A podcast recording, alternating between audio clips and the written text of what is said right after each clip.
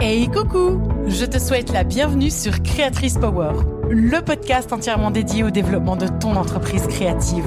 Moi, c'est Eleonora, juriste et conseillère financière le jour et créatrice d'objets en tissu la nuit. J'interview pour toi des femmes inspirées, inspirantes et ultra compétentes afin de te donner toutes les clés pour faire grandir ta marque et ton univers.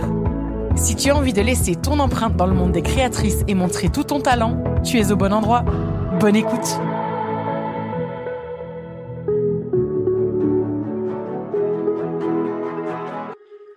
À toutes mes copines et collègues créatrices, bonjour et bienvenue dans cet épisode dédié à Margot, la créatrice et chef d'entreprise derrière Petit Patron Couture et Couture Débutant.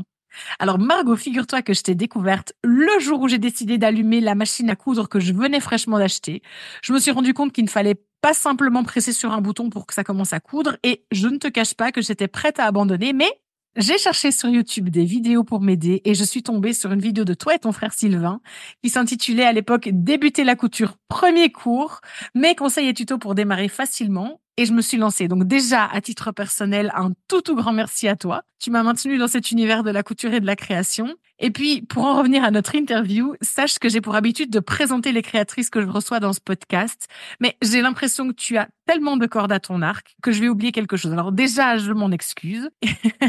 tu es modéliste diplômée. Tu as ton entreprise qui commercialise des patrons avec Noémie et Laurie. Et puis, on n'oublie pas non plus toutes les autres euh, personnes de l'équipe parce que vous êtes une, une grande équipe. Il y a Océane, Zoé, Malvina et on n'oublie pas Thelma. Tu as ta propre chaîne YouTube et puis la chaîne qui est euh, liée à Petit Patron sur lesquels tu donnes des conseils, des astuces couture, tu partages des patrons, tu as un blog, tu es présente sur Pinterest, Facebook, Instagram, tu as organisé des ateliers en collaboration avec plusieurs marques prestigieuses et tu as aussi publié tout récemment le livre Ma Bible couture pour débutants aux éditions Marabout. Félicitations à toi. Il semblerait que rien ne t'arrête. Alors, dis-moi Margot, est-ce qu'il y a quelque chose que je n'ai pas mentionné que tu aimerais ajouter dans cette présentation? Non, honnêtement, c'est vraiment pas mal. Hein Allez, on va préciser, je suis styliste modéliste parce que j'ai fait euh, une double formation à S-Mode.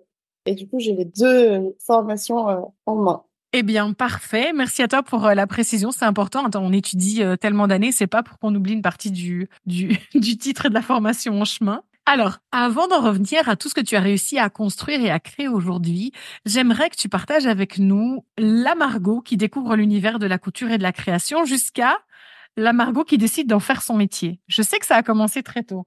Ouh là là, mais ça va être long. Euh, oui, la création, elle a commencé très tôt puisque j'ai une maman très créative qui se passionne tous les deux ans pour un nouveau loisir. Donc depuis que je suis toute petite, euh, je la vois faire plein plein de choses et euh, j'y ai participé très vite parce que c'était super de pouvoir euh, faire avec euh, ma mère et j'avais un vrai attrait pour le tissu. C'était vraiment ce que je préférais. Mais à l'époque elle étant autodidacte elle savait pas comment me faire commencer. Donc elle avait installé des petites règles entre guillemets. Donc j'ai commencé à apprendre à coudre à la main à l'âge de 7 ans et je me souviens c'était un pochon que j'avais fait dans un tissu qu'on avait acheté en Provence et que j'avais brodé de perles, ma plus grande fierté encore à ce jour. Et euh, à l'âge de 10 ans, j'ai enfin eu le droit de toucher au Graal suprême, sa machine à coudre. Et pour la petite histoire, sa machine à coudre, c'est ma machine que j'ai toujours aujourd'hui et celle qui pose en couverture du livre. Euh, c'est hyper symbolique et je raconterai ah, après peut-être euh, tout le chemin qu'on a fait ensemble. Mais euh, voilà, elle m'avait demandé d'attendre un petit peu pour que je sois assez grande pour toucher les pellets, etc. Et elle a très vite vu que j'adorais coudre. Et donc, à l'âge de 12 ans, elle m'a acheté une machine à coudre à moi en me disant, tu vas le faire dans ta chambre, comme ça on a chacun notre machine et on a euh, du temps. Parce que je pense que je devais trop lui prendre de temps. Et en fait, ça remonte à encore plus loin parce que le premier métier que je voulais faire, quand j'étais vraiment toute petite, j'avais dit à ma mère que je voulais coudre des robes pour Emmaüs, pour pouvoir euh, aider euh, des gens qui pouvaient pas s'acheter des vêtements. Alors j'étais toute petite, c'était très mignon et un peu naïf, mais euh, à chaque fois que j'y repense, je me dis que c'était quand même un signe. Et, euh, et du coup, j'ai commencé à coudre très très jeune. J'ai euh, eu la chance d'avoir une maman qui, qui aime coudre, mais très vite, en fait, j'ai pris en, plus en niveau qu'elle, parce que moi, j'avais plus de temps qu'elle, hein, j'étais collégienne à l'époque. Et euh, il y a eu vraiment quelque chose qui a été très motivant pour moi, c'est que en regardant le film Wasabi, euh, non chef-d'œuvre français, mais qui pour moi restera le meilleur film au monde, euh, j'ai découvert la culture euh, japonaise et particulièrement la street culture. Ça a été mais vraiment une révélation. Euh, ma mère pourrait encore euh, témoigner du jour où j'ai vu ce film et j'ai eu des étoiles dans les yeux. Je me suis pris en amour pour le look farfelu de la de l'héroïne et j'ai découvert que c'était un univers complet. Ma passion du Japon est née comme ça, sauf que bah, je vivais en France à une époque où l'import-export n'était pas super développé et c'était impossible pour moi d'acheter les vêtements euh, que je voyais sur mes, euh, mes superstars. J'avais pris un abonnement au magazine de mode fétiche euh, qui s'appelait, je crois, Harajuku d'ailleurs. Et, et, du coup, comme je pouvais pas m'acheter ces vêtements-là, mais que je voulais avoir ce look un peu Lolita, un peu street culture, bah, ma mère m'a dit, bah, c'est simple, tu vas le faire. Et c'est comme ça que j'ai vraiment commencé la couture. Et donc, à partir de 13-14 ans, j'ai commencé à coudre énormément de mes vêtements. Donc là, c'était devenu une petite évidence. Euh, moi, j'aimais pas l'école, je m'y ennuyais euh, profondément et euh, surtout, j'étais casse-pied. J'étais de ces élèves très très discrètes, mais qui avaient qu'une question, c'est pourquoi je dois le savoir. Et euh, mes professeurs avaient souvent du mal à me répondre pourquoi le théorème de Pythagore, pourquoi Napoléon allait me servir plus tard. Et, et en fait, le jour où j'ai su que je voulais faire de la mode, donc à l'époque, je voulais être styliste, c'était le seul métier que je connaissais grâce au reportage qu'on pouvait voir à la télé. Globalement, je rêvais d'être Jean-Paul Gaultier. Moi, là, je me suis dit, OK, je veux faire ça. On a commencé à se renseigner avec ma mère et euh, on a trouvé plusieurs options d'école. Et enfin, j'ai été motivée à l'école parce que j'ai compris qu'il me fallait le bac et, euh, que potentiellement, euh, j'allais avoir un recrutement sur dossier. Donc, il valait mieux que j'ai un tout petit peu plus que 10. J'ai réussi, j'ai eu 12. Euh, personne n'y croyait, moi non plus. Mais finalement, quand on sait ce qu'on veut faire, après, euh, c'est un peu plus motivant et facile d'étudier. Donc, euh, c'est c'est comme ça que j'en suis venue très, très jeune, je le savais. Donc, de là, euh, j'ai décidé que je voulais six modélistes. C'était le rêve secret de ma mère quand elle était jeune. Elle n'a pas pu le réaliser. Donc, même si elle était très inquiète de m'envoyer dans une voie dite de passion où il y a très peu d'emplois, et c'est toujours le cas aujourd'hui. Donc, c'était très stressant pour elle, mais je crois qu'il y avait une part d'elle qui disait elle va réaliser le rêve que moi j'ai pas réalisé. Donc, elle m'a accompagnée et après le bac, j'ai tout de suite commencé des études de mode, donc AS Mode à Roubaix, pour euh, devenir styliste modéliste. Waouh Et dis-moi un petit peu comment se passent ces années d'études? Est-ce que ça te plaît? Est-ce que ça te conforte dans ton idée? Ou est-ce qu'au contraire, tu dis, oulala, là là, non? Qu'est-ce qui se passe à ce moment-là? Euh, mes trois années d'études ont été euh, assez euh, mouvementées. J'ai adoré. Pour la première fois de ma vie, j'ai aimé aller à l'école parce qu'en fait, tout ce que j'y apprenais était incroyablement passionnant. Il y avait très peu de cours théoriques, tout était en pratique, donc moi ça me confortait complètement et euh, c'était c'était super intéressant. Mais ça a été aussi trois années extrêmement dures psychologiquement parce que j'ai découvert ce que était vraiment le milieu de la mode, c'est-à-dire assez inhumain, très dur. Euh, moi qui suis euh, hypersensible, euh, qui n'a pas beaucoup confiance en elle, euh, j'étais portée par ma, ma passion, mais j'étais pas franchement soutenue pendant mes études. J'avais un, une envie qui correspondait pas forcément à l'école que j'avais choisie, une forme au luxe, à la haute couture et à l'hyper-image parisienne, et c'était pas moi. Euh, depuis le début de mes études, je défendais vraiment une mode qui soit confortable et jolie, mais où le confort devenait, euh, enfin, devait être au centre de tout ce que je faisais. Et, euh, et là où j'étudiais, c'était, euh, c'était le style, le style, le style, l'image, l'image, l'image. Donc j'étais finalement pas mal en conflit pendant ces trois années parce que je me retrouvais pas forcément avec mes professeurs. J'étais plutôt une bonne élève. J'étais assidue, je, je travaillais bien, j'ai découvert une passion pour le modélisme. Avant d'y rentrer, je savais pas vraiment ce que c'était. J'étais convaincue que je voulais être styliste. Je suis sortie de là, j'ai dit non, non, euh, j'ai pas envie d'être styliste. Euh, ça a été conforté avec mes premiers euh, emplois que ça m'a pas plu. Mais par contre, j'ai découvert la passion et le plaisir qu'on pouvait avoir à créer des vêtements. Et on les crée bien plus quand on est modeste que quand on est styliste. Et du coup, euh, j'ai aimé tout ça, mais j'ai été assez finalement détruite psychologiquement par l'état d'esprit et la manière dont ils ont ils nous ont traités parce qu'ils le font, parce que c'est comme ça que ça se passe dans la mode. C'est vrai, je l'ai vécu après. Mais moi, j'ai toujours trouvé ça stupide parce que j'ai toujours eu l'impression qu'on répétait. Parce qu'on a été un peu maltraité, on va le faire euh, aussi au suivant. Alors que je défends plutôt le casson la, la, chaîne. Et euh, je suis sortie d'Esmod et j'ai mis euh, deux ans à m'en remettre avec un énorme fou et une psychologue. J'ai dû faire une thérapie pour passer à autre chose parce que euh, j'étais pas à l'aise, j'étais pas à mon aise ces deux années-là, je les ai passées à Paris, puisque après mes études, j'ai fait mon stage de dernière année dans l'entreprise qui me faisait absolument rêver, parce que je rêvais d'être euh, styliste en bureau de tendance. Donc c'est pas vraiment, on dessine pas de vêtements, en fait, on définit les tendances à venir. On travaille deux à trois ans en amont. Euh, nous, on lit des magazines, on regarde des reportages, on se balade dans les rues. En fait, on essaie de pressentir les tendances avec les besoins des, marques, mais aussi avec euh, tout ce qui émerge au quotidien dans l'art, dans la musique. Euh, et on travaille aussi en, étudiant même la politique, parce que tout influe sur les tendances. Quand le marron est à la mode, c'est pas que un plaisir, ça peut aussi être hyper révélateur de notre situation politique, sociale, économique. Et moi, c'était ce que je rêvais de faire. Donc, j'ai eu ce stage incroyable qui s'est extrêmement mal passé. Ça a été un enfer. Et de là, j'étais quand même bien cassée. Donc, pendant mes deux premières années, j'ai essayé de travailler dans la mode et je me suis jamais trop plu jusqu'à ce que je comprenne qu'en fait, euh, il y a plein de métiers autour de la mode, du stylisme, de la couture, du modélisme, et que moi, le mien n'était clairement pas euh, dans le stylisme pur pour les marques parisiennes. Alors, tu as dit tellement de choses intéressantes. Alors, la première, peut-être pour que tout le monde soit sur un même pied, tu parles de la différence entre stylisme et modélisme. Est-ce que tu pourrais nous expliquer en deux mots ce que c'est? Oui, très très clair pour moi, rarement pour euh, ceux qui n'ont pas étudié le métier. Le stylisme, concrètement, c'est la partie où on va euh, dessiner, imaginer les collections de vêtements, on va choisir les, tissus. En fait, on va construire une collection sur des besoins pour une marque, parce que chaque marque est euh, dans un univers au niveau du style, mais aussi dans dans un, j'ai perdu le mot, mais en gros, il y a des budgets, etc. Il y a des, des gammes de prix, il y a des type de client et donc euh, le styliste il doit il doit créer une collection au milieu de tout ça avec évidemment euh, le souci du budget le vêtement doit rentrer dans le budget donc il travaille en vraiment avec ce qu'on appelle un acheteur c'est un commercial qui lui détient euh, la clé c'est-à-dire l'argent c'est lui qui gère les budgets le styliste doit travailler avec les consignes de son acheteur le modéliste lui récupère les, croquis alors dans la réalité on fait pas de croquis faut le dire c'est hyper rare.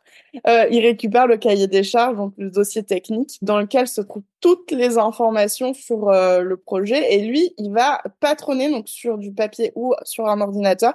En fait, il va modéliser le vêtement. Il va faire des patrons qui, une fois qu'ils seront coupés dans du tissu puis cousus, vont donner le vêtement final. Donc, le styliste, c'est le créateur, mais le modéliste, il interprète les demandes et les dessins du styliste. Donc, il a une, part de création assez importante. Puis finalement, c'est lui qui passe le plus de temps à imaginer le produit parce qu'il fait des recherches de forme, de volume, etc. Est-ce que, alors probablement que ce sera très très très généralisé, mais est-ce que on peut dire que le styliste c'est celui qui va donc imaginer le, le, le vêtement ou le modèle et le modéliste celui qui va le rendre possible dans l'exécution? C'est parfait. Ok. Et je t'entends parler comme ça du monde de la mode et j'ai tellement de questions, mais on va rester sur toi parce qu'on est là pour toi. mais je voulais quand même revenir sur cette dernière expérience significative que tu as avant de, de te lancer toi, c'est ce, ce, bureau qui va déterminer les tendances. Alors moi, c'est quelque chose que je découvre et je trouve ça super intéressant. Qu'est-ce qu'on peut demander à quelqu'un qui sort donc d'école de, de, stylisme, de, de modélisme? Qu'est-ce qu'on peut lui demander de faire pour justement travailler dans l'esprit de déterminer les tendances futures? Qu'est-ce que tu as été amené à faire? La réponse va te faire rire. Je n'en sais rien. je n'en sais rien parce que moi, c'était un stage. Après, j'ai travaillé pas mal dans plusieurs univers. Euh, mais euh, pendant ce stage de six mois, euh, j'étais euh, dans le pire service de l'entreprise où j'étais, avec une chef qui était euh, c'était unique, il n'y a pas d'autre mot. Et euh, donc j'ai eu le droit, je n'avais pas de prénom, j'étais un numéro. Donc moi je m'appelais numéro 2 parce que j'étais arrivée en deuxième dans les stagiaires qui étaient actuellement présents dans son service. Et je passais plus quart de mon temps à attendre d'avoir quelque chose à faire. J'ai fait beaucoup de shopping pour aller chercher les magazines, parce qu'on épluche les magazines, on lit absolument toute la presse française et internationale. Donc on va à la presse internationale toutes les semaines acheter absolument tout ce qui peut avoir un lien avec la culture en général donc, il n'y a pas que la mode. Hein. On s'intéresse vraiment à tout ce qui gravite autour de l'art et de la culture. Euh, donc, j'ai fait du shopping. Après, les magazines, je les ai plus lus pour m'occuper que pour euh, aider. Euh, puisque en fait mes tâches étaient assez euh, assez répétitives. Moi, je devais euh, tout simplement aller chercher tous les produits qui étaient en cours sur toutes les marques qui existaient. Donc moi, j'étais dans le secteur enfant, donc évidemment, je m'intéressais pas à la femme et l'homme, et je faisais des dossiers parce que la recherche de tendance, elle se elle se fait sur plein d'axes différents. Mais le plus important, c'est d'analyser les produits qui se font déjà actuellement, ceux qui ont une longévité, parce que euh, une tendance, en fait, elle va avoir une longueur, elle va tenir plus ou moins longtemps. Et euh, suivant euh, d'où elle part, c'est-à-dire il y a la haute couture qui est précurseur, il y a le prêt-à-porter de luxe, et à chaque fois on va descendre jusqu'à la fast fashion, qui est vraiment le dernier cran. Et donc plus ça démarre haut, plus cette tendance peut durer longtemps parce que il faut plusieurs mois, plusieurs années pour qu'elle change de stade. C'est-à-dire que ce qui arrive en haute couture va durer un certain temps, va ensuite passer en prêt-à-porter de luxe, puis en prêt-à-porter haut de gamme, moyenne gamme, bas de gamme, donc la fast fashion. Et en fait, à chaque fois, il se passe beaucoup de temps. Donc nous, on a analysé beaucoup, beaucoup les produits. Mes supérieurs faisaient beaucoup d'expositions, euh, allaient beaucoup au cinéma aussi, et voyageaient dans le monde pour aller prendre les tendances dans les villes, euh, voir les nouveaux cafés qui venaient d'ouvrir, les restaurants, euh, les, les avenues qui avaient été travaillées par des, des architectes, les lieux qui avaient été, euh, enfin, pas envahis, mais euh, euh, j'ai pas le mot, mais invités par les artistes. Enfin, ils, analysaient tout ça. Et en fait, soit on travaillait sur le cahier général de tendance qui sortait tous les six mois, soit on avait aussi à côté, on travaillait pour des marques. On pouvait très bien créer le, un cahier sur mesure pour l'enseigne Kiabi, par exemple. On pouvait travailler avec les motifs, on pouvait vraiment travailler sur plein plein d'univers différents. Donc soit on faisait les grandes tendances générales qui sont présentées pendant un salon qui s'appelle Première Vision qui a lieu deux fois par an, qui est la valeur sûre mondiale de la tendance dans l'univers textile, habillement et décoration. Soit on pouvait euh, faire du sur-mesure pour des marques. Après, j'ai pas eu une grande expérience, c'était un stage et c'était pas un stage euh, très intéressant malheureusement. Je suis pas tombée sur euh, la bonne maître de stage. Petit spoil, je suis partie avant la, la fin de mon stage parce que vraiment je trouvais que le temps était long et j'ai préféré faire d'autres expériences plutôt que de continuer à attendre désespérément qu'on appelle mmh numéro 2. En tout cas, ça t'a permis de te rendre compte que c'est pas ça que tu voulais faire. Et je pense que au niveau professionnel, savoir ce qu'on veut, mais aussi savoir ce qu'on ne veut pas, c'est ça n'a pas de prix. Et après cette expérience, dis-moi, tu est-ce que c'est à ce moment-là que tu te lances avec l'idée de petit patron, ou est-ce que tu passes encore par d'autres choses, d'autres expériences, d'autres euh, travails pour en arriver là où tu es aujourd'hui? En fait, petit patron, l'idée est née dans ma tête très tôt, mais euh, pas en tant que petit patron, parce que je savais pas exactement ce que je voulais faire. Mais après ce stage, j'ai profité d'avoir encore des conventions pour euh, refaire un stage derrière euh, sur l'autre, le deuxième univers qui me faisait rêver, qui s'appelle le stylisme photo, qui est aussi très peu connu. Qui, en fait, c'est le styliste qui travaille sur les séances photos pour euh, les magazines ou aussi pour les publicités, qui va tout simplement créer euh, les, les looks, les ambiances euh, qui va habiller les gens qui vont poser euh, pour les photos. Donc, euh, soit ils travaillent pour un magazine et là, ils travaillent sur un style, une, une, tendance, un thème. Soit on travaille pour des, des marques de, de vêtements. De... Moi, j'ai fait beaucoup, c'était du maquillage, mais il fallait bien habiller les filles qui étaient maquillées. Alors, des fois, on voyait peut-être juste une bretelle de ce que je lui avais trouvé parce que c'était très focus sur sa tête. Mais il y a des stylistes sur les shootings photos pour ça. Donc, euh, ça m'a permis de découvrir ce nouvel univers en stage. J'ai adoré. Euh, C'était une expérience incroyable. J'ai continué à le faire un tout petit peu après, enfin pendant deux ans. Mais euh, la dure réalité des milieux de la mode, c'est que souvent on travaille gratuitement. L'aura est un argument euh, qui se répète sans arrêt. Et donc, paye les factures, c'est bien connu. Voilà, le stylisme photo est rarement payé. Il faut, euh, en fait, il faut exceller et travailler faut être l'assistant d'un grand styliste photo pour espérer un jour à son tour euh, commencer à, gagner sa vie. C'est pas forcément évident et c'est des, c'est un travail qui est très précaire parce qu'on nous appelle pour le lendemain. Littéralement, souvent, on nous appelle pour 24 à 48 heures plus tard.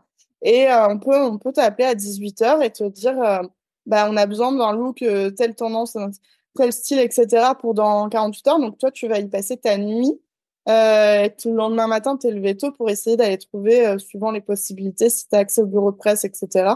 T'es très précaire et euh, moi, ça me convenait pas. Je j'aime pas, j'aime pas forcément la dernière minute et euh, j'aimais pas parce que qui dit dernière minute dit toujours un manque euh, d'humain dans les relations parce que tout le monde est stressé et tout le monde est pressé.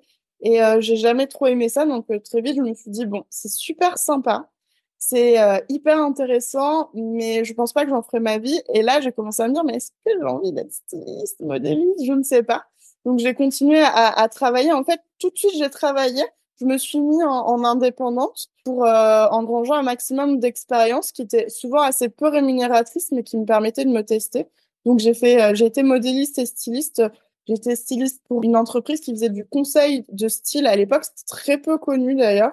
Et euh, c'était un peu le début de, cette vague qui est arrivée maintenant, qui est plutôt bien installée, Donc euh, bah là, j'avais des clients et je devais les, aider à construire des, tenues.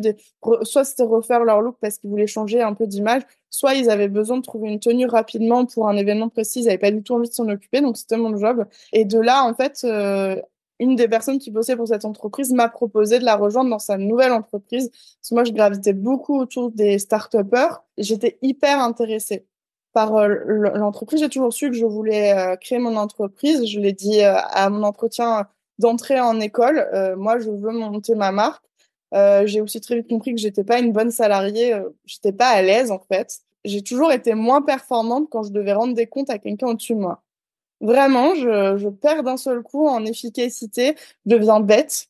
parce que je perds confiance. Je pense que j'ai hyper peur d'être jugée. Je pense qu'il y a de ça. Mais euh, j'ai vite compris qu'être salarié m'intéressait pas. Et en fait, j'ai, j'ai enchaîné les expériences. Dans plein d'univers, j'ai croisé plein de gens super intéressants et j'ai énormément d'anecdotes, mais je pense qu'on a clairement pas le temps. Oh si, une petite au moins.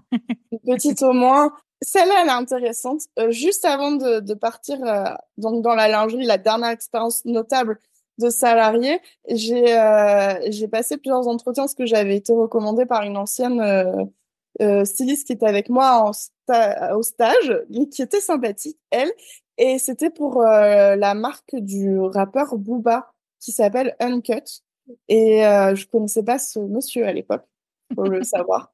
Donc j'ai passé la série d'entretiens là-bas pour être euh, au prototype. C'est le un métier qui est à cheval entre le styliste et le modéliste, euh, qui est compliqué à expliquer, je l'avoue. Et je savais pas trop si j'avais envie d'y aller et j'ai été motivée par l'entretien et l'histoire est très marrante uniquement parce que j'ai découvert que les bureaux étaient dans les mêmes euh, le même immeuble où se tournait The Voice et où c'était la première saison avec Mika et je me suis dit c'est jamais si je croise Mika ça vaut le coup d'aller à l'entretien. Au oh final, j'ai fait trois entretiens et c'est même pas ça la meilleure anecdote de cette histoire-là. Au troisième entretien, je comprends que le boulot ne me fait pas envie et j'ai le déclic pendant l'entretien qu'en fait, je crois que j'ai pas envie d'être styliste. Parce qu'à chaque fois, je, je, je, me dis, mais je suis pas très motivée, je donne pas tout en entretien. Finalement, est-ce que j'ai envie de faire ce métier-là?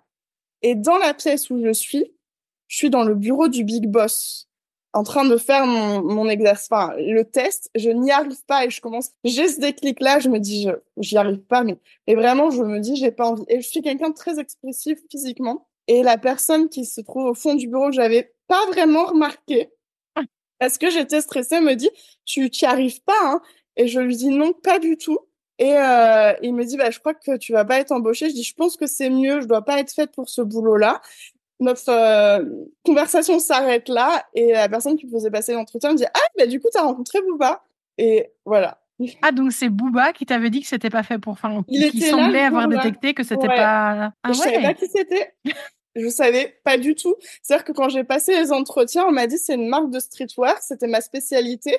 Donc j'ai dit mais carrément.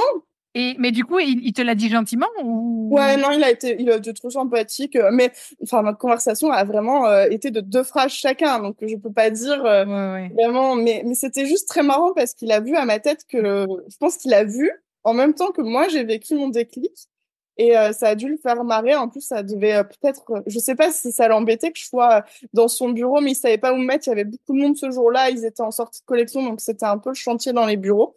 Donc elle m'avait dit, écoute, je te mets là, essaie de te faire petit parce que faut pas déranger. Je pense que c'était même pas prévu qu'il passe, mais. Euh... Et alors, moi, j'ai quand même envie de savoir, est-ce que tu as eu l'occasion de voir Mika? Non, non, non, je n'ai pas vu Mika. Et pour la petite anecdote, euh, un an après, euh, je l'ai loupé où j'ai refusé d'aller à une soirée. Enfin, j'avais pas le courage d'aller rejoindre des amis. Et euh, ils ont passé la soirée parce qu'ils l'ont croisé euh, dans un bar et il s'est pris de passion pour le chien de mon ami. Et mon ami n'a jamais pensé à m'appeler alors que j'habitais à Pas évident. 100 mètres. voilà. Donc je n'ai encore jamais croisé Mika. Je perds pas espoir. Je l'ai vu en concert mille fois c'est déjà énorme, mais euh, non, je n'ai, euh, je n'ai jamais parlé avec Mika. Ça reste quand même un, un grand rêve. J'ai envie de dire, Mika, si tu passes par là, mais il risque de pas passer. Mais...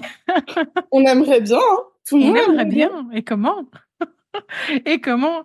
Dis-moi, Margot, donc, forte de toutes ces expériences euh, de, stage dans le, dans le salariat, etc., quel est le moment où tu dis, OK, là, ça y est, j'ai toujours voulu me lancer, j'ai toujours voulu lancer ma marque. Je me suis confrontée à pas mal de, de réalités et de choses qui n'étaient peut-être pas les choses auxquelles je m'attendais quand je me suis lancée dans, ces études. Mais j'ai malgré tout envie de le faire et je vais le faire. Il y a eu un deux, deux moments forts. En fait, après cette série d'entretiens, du coup, j'ai rejoint une, une jeune marque de lingerie. Euh, et j'y étais en tant que styliste et mon job a été vraiment de monter les, la marque. Les deux fondateurs étaient euh, commerciaux et moi j'étais euh, j'étais là pour euh, pour bah, créer les produits. Donc c'était des culottes qu'ils voulaient faire. J'ai dessiné les culottes. On était deux. J'avais demandé à ce que une de mes amies stylistes vienne. Je me sentais pas d'être toute seule sur ce projet-là. On a absolument tout fait. Ça a été absolument génialissime. Et on était dans une pépinière à start-up, euh, à entreprise du coup, puisque c'était un tout nouveau projet. Donc, c'était super parce que comme j'étais dans une toute petite structure qui était en train de se monter, j'ai, appris énormément de l'entreprise. Euh, ils ont fait des levées de fonds auxquelles j'ai participé. Euh, j'ai dû, euh, j'ai dû faire des, des, pas des discours, mais des présentations et convaincre des business angels de nous rejoindre. Enfin, j'ai, j'ai vécu tout ça et c'était, euh, c'était absolument génial. Mais l'histoire s'est mal finie. Ils ont oublié de nous payer pendant quelques 8-9 mois. Donc, il y a un jour où on a dit, bon, là, ça commence à faire long, donc on s'arrête là. Donc, mon premier déclic, il a été de me dire, j'ai découvert l'univers de l'entrepreneur pour de vrai. C'est-à-dire que j'ai été dans une pépinière d'entrepreneurs, et je l'ai découvert à des, des niveaux assez hauts puisque cette euh, jeune entreprise euh, avait levé plus de 200 000 euros à la première euh, session. Euh, mais dans ces 200 000, malheureusement, il n'y avait pas notre salaire apparemment. Bizarre, bizarre. Bizarre, bizarre, voilà. Mais euh, voilà, j'avais découvert cet univers-là et en fait, j'avais adoré. J'avais presque préféré être avec eux sur cette, cette partie business qu'être dans mon bureau de styliste. Donc je me suis dit mais j'ai trop envie de me lancer et de toute façon il faut que j'arrête cette histoire là c'est plus possible. Euh, je j'arrivais ils oubliaient tout enfin ils nous payaient euh, ils nous donnaient 200 euros par-ci par-là. Enfin c'était vraiment ridicule. Ils nous faisaient miroiter un CDI qui n'est absolument jamais arrivé. Et un jour ils m'ont dit t'as besoin d'une stagiaire? J'ai dit euh, non ça va. Si t'as besoin d'une stagiaire j'ai recruté la stagiaire. Le lendemain ils nous ont dit on n'a plus besoin de vous. Donc euh, de là on s'est dit de toute façon, moi, je sentais que j'en avais marre et que je voulais arrêter. Première chose, je me suis dit, j'ai trop envie d'être entrepreneur. Maintenant, euh, bah, il va falloir quand même que je me, me forme un petit peu et que je, je rebondisse parce qu'il me fallait un salaire absolument. Et le, le hasard de la vie a fait que j'étais encore styliste photo plus pour le plaisir et sur un shooting photo. Je vais le dire parce que ça va te faire sourire. C'était un shooting photo de nu et j'étais là en tant que styliste. non, mais là, tu dois m'expliquer à quoi sert un styliste sur un shooting de nu. L'utilité est relativement euh, réduite. non, euh, en fait, il y avait des bijoux. Et le styliste photo, euh, quand c'est des tout petits budgets, peut aussi un peu faire la scénographie, donc la décoration. Donc j'étais là pour m'assurer qu'elle restait toujours euh, bien habillée, qu'elle posait bien aussi, que c'était pas forcément disgracieux, que les bijoux restaient bien en place. Euh, des fois, je drapais un petit peu. On était sur du nu très très artistique. Euh, pour la petite histoire, on était dans les dans les jardins de Versailles. C'est absolument pas autorisé. On était rentré par une petite porte. Euh, mais bon, le photographe avait avait un peu ses contacts, donc euh, on n'a pas trop eu de problème. Mais c'était assez marrant de d'être avec une mannequin nue euh, et de se dire qu'on était styliste. Et après, comme j'aime beaucoup la photo, j'étais un peu son assistante photo tout petit niveau évidemment mais euh, je l'aidais un peu sur tous les, les points. Donc c'est pour ça que j'étais là, ça s'est justifié. Mais euh, j'adore raconter cette histoire parce que c'est quand même fou de se dire que j'ai été six photos sur un boutique de nuit. Mais euh, ce jour-là, j'ai rencontré la créatrice de bijoux et on a accroché, on a pris le RER ensemble pour rentrer. Et elle m'a dit j'ai envie d'ouvrir une boutique, tu veux être vendeuse? Et en fait, du coup, je me suis dit j'ai besoin d'un boulot, ça va être cool. Et elle, j'étais sa toute première salariée et elle a accepté pendant deux années de m'emmener aussi dans la partie entrepreneuriat et elle m'a appris à gérer une entreprise, la notion des coûts, du coût de revient, euh, l'achat. Euh, elle m'a fait un peu découvrir le monde des grossistes, etc. Euh, elle m'a fait découvrir un autre, une autre partie de l'entrepreneuriat et elle, elle était créatrice. Avant, j'étais avec des commerciaux qui sont arrivés avec une idée, qui ont cherché les, les artisans et, pour le faire. Là, c'était une créatrice qui, elle, était créatrice et voulait créer un business. Donc, euh, pendant deux ans, j'étais vendeuse et assistante bijoux et ça m'a permis d'apprendre. Et c'était un, accident bête du travail qui m'a mis en arrêt, qui a fait que là, euh, notre relation s'est un peu détériorée parce que euh, elle pas apprécié que je sois en arrêt, malheureusement. J'ai mes mains qui se sont bloquées à cause de la fabrication des bijoux. Donc de là, j'ai eu mon déclic et j'ai dit, euh, maintenant, c'est fini. J'en ai marre d'être dépendante d'un employeur euh, et de pas pouvoir faire comme je veux, puisque finalement, euh, bah, les bijoux, c'était super intéressant, mais c'est pas du tout ma passion. La culotte, c'était super intéressant, mais je me suis vite ennuyée parce qu'on parle quand même que de culottes et que c'était pas ma spécialité. Je suis spécialisée en streetwear homme, donc vraiment, j'étais pas, euh, les culottes en dentelle, c'était pas non plus euh, ce que je préférais. Donc euh, là, le déclic est arrivé et je me suis dit, il faut y aller. Et je me suis lancée. Ça y est. Et donc, tu te lances. Et quand tu te dis tu te lances, c'est à ce moment-là ou quoi? Tu te dis, là, maintenant, je consacre 100% de mon temps à préparer mon projet? Ou tu demandes ton numéro de ciré? Ou qu'est-ce que... Et combien de temps il t'a fallu surtout pour, euh, pour te dire, OK, là, c'est bon, je propose mes, mes premiers patrons? En fait, mon numéro de ciré, je l'avais depuis des années. Dès la... Je l'ai eu à mes 18 ans parce que dès que j'étais majeure, je me suis déclarée en tant que créatrice. C'est vrai. Tu des marchés de créateurs. J'ai commencé très très jeune, donc au début c'était sous la responsabilité de ma mère puisque j'étais mineure. Ça, j'ai commencé à l'âge de 14 ans. Et euh, donc dès que j'ai eu 18 ans, moi j'ai eu un statut. Euh, la micro-entreprise était assez récente, donc j'ai commencé avec ça. Et, euh, et j'ai toujours, même quand j'étais salariée, j'ai toujours travaillé en plus en freelance pour engranger de l'expérience, pour me faire un réseau. C'est le plus important quand on est euh, dans la mode, le réseau, c'est ce qui va faire que vous allez avancer, trouver du travail. Si vous connaissez personne, rien ne se débloquera jamais. C'est ça dans beaucoup, beaucoup de domaines, mais en tout cas, la mode, c'est euh, c'est vraiment, on peut pas faire sans. Et du coup, j'ai absolument voulu toujours euh, continuer de travailler. J'ai fait énormément de choses. Et donc, euh, l'une des choses que je faisais depuis euh, des années, même en ayant mon, job à 35 heures, etc., c'est que je donnais des cours de couture aux particuliers. Je les donnais avant et après euh, mon travail. Donc, des fois, j'avais des journées légèrement longues.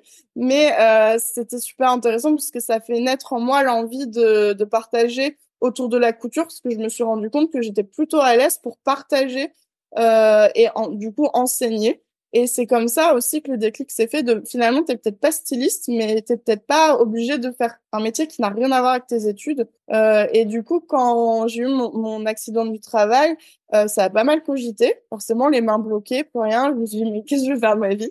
Et je me suis dit, j'avais déjà lancé depuis peu mon blog Couture débutant. C'était à la base pour aider mes élèves. En fait, les articles, je les faisais plus pour que elles, elles aient des, des fiches mémo de ce qu'on avait dit en cours pas oublier parce que bah, on peut vite oublier au début la culture c'est quand même euh, c'est beaucoup d'informations en très peu de temps. Donc euh, c'est pas forcément facile de se retrouver. Et quand on prend des cours ça va très vite.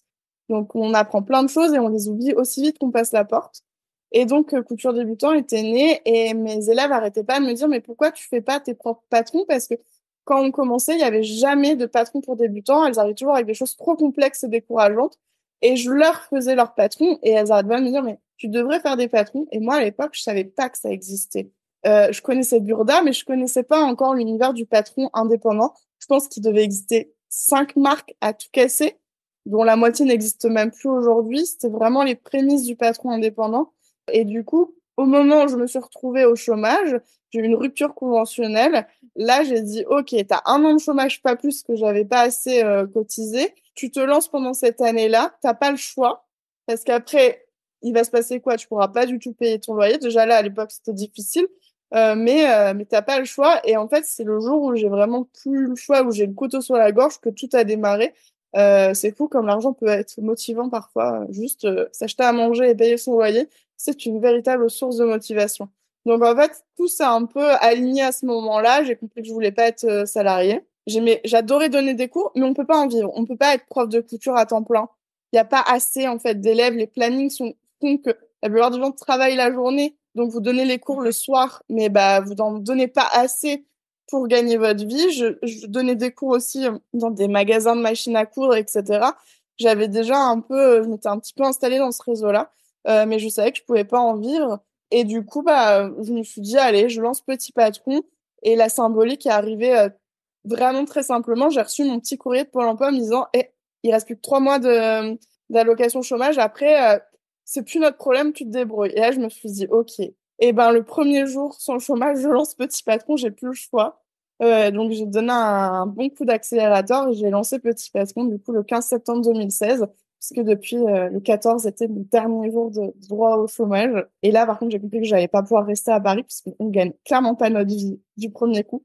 Donc, j'ai quitté Paris, je suis retournée vivre chez mes parents quelques années pour que Petit Patron puisse exister sans que je me sente trop pressée. Donc en fait, à partir du, de ce moment-là, j'y ai consacré tout mon temps. J'ai arrêté les cours euh, et j'ai vraiment donné tout mon temps. J'ai eu l'immense chance d'avoir des parents qui ont dit OK, tu reviens à la maison, on te nourrit, Et, et toi, t'assures derrière et tu nous prouves que tes études, c'était pas pour rien. Waouh. Et ils ont bien eu raison, j'ai envie de dire. J'ai dû les convaincre. Hein. et j'ai envie de dire, alors, couture débutant qui démarre sur un blog pour aider mes étudiants et qui se retrouve avec euh, plus de 100 000 abonnés euh, sur euh, YouTube et avec un, compte Instagram énorme. Alors là, c'est la, meilleure ascension ever, quoi. Parce que tu, continues à ce... J'ai vu que la dernière vidéo est datée d'il y a encore une semaine. Donc c'est vraiment un compte qui est encore actif aujourd'hui. Ça devient difficile de gérer les deux parce que mon temps n'est pas étirable et mon cerveau commence à avoir de plus en plus de mal à gérer deux univers parce que Couture Débutant, c'est un blog où, euh, où j'essaie de donner un maximum d'astuces, où je fais des tests de matériel, etc. Et Petit Patron, c'est une marque, une entreprise pour laquelle je crée des patrons de couture avec toute mon équipe.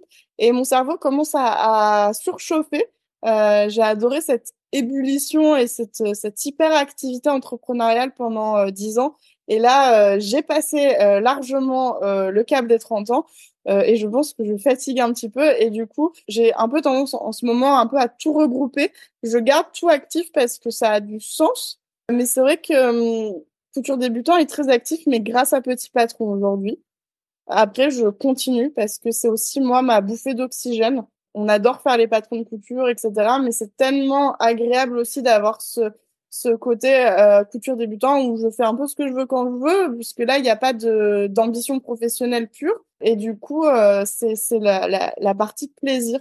Donc, j'essaie de garder les deux, non sans mal.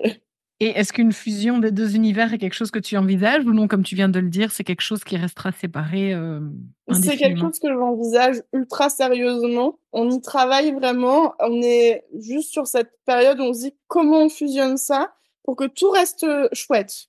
Mais euh, de plus en plus, j'envisage de faire de couture débutant le blog actif de Petit Patron. C'est euh, qui, qui va parler de couture, qui va continuer à donner des astuces, mais qui sera peut-être beaucoup plus concentré sur Petit Patron, sur les astuces qui sont utiles pour Petit Patron, etc.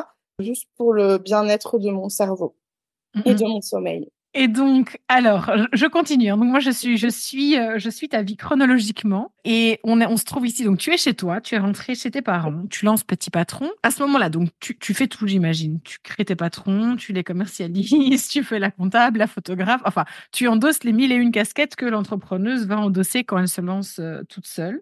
Combien de temps est-ce que ça dure ce travail toute seule? Et à quel moment tu te dis, ok, là maintenant, je vais devoir me faire épauler parce que sinon ça, ça n'ira pas?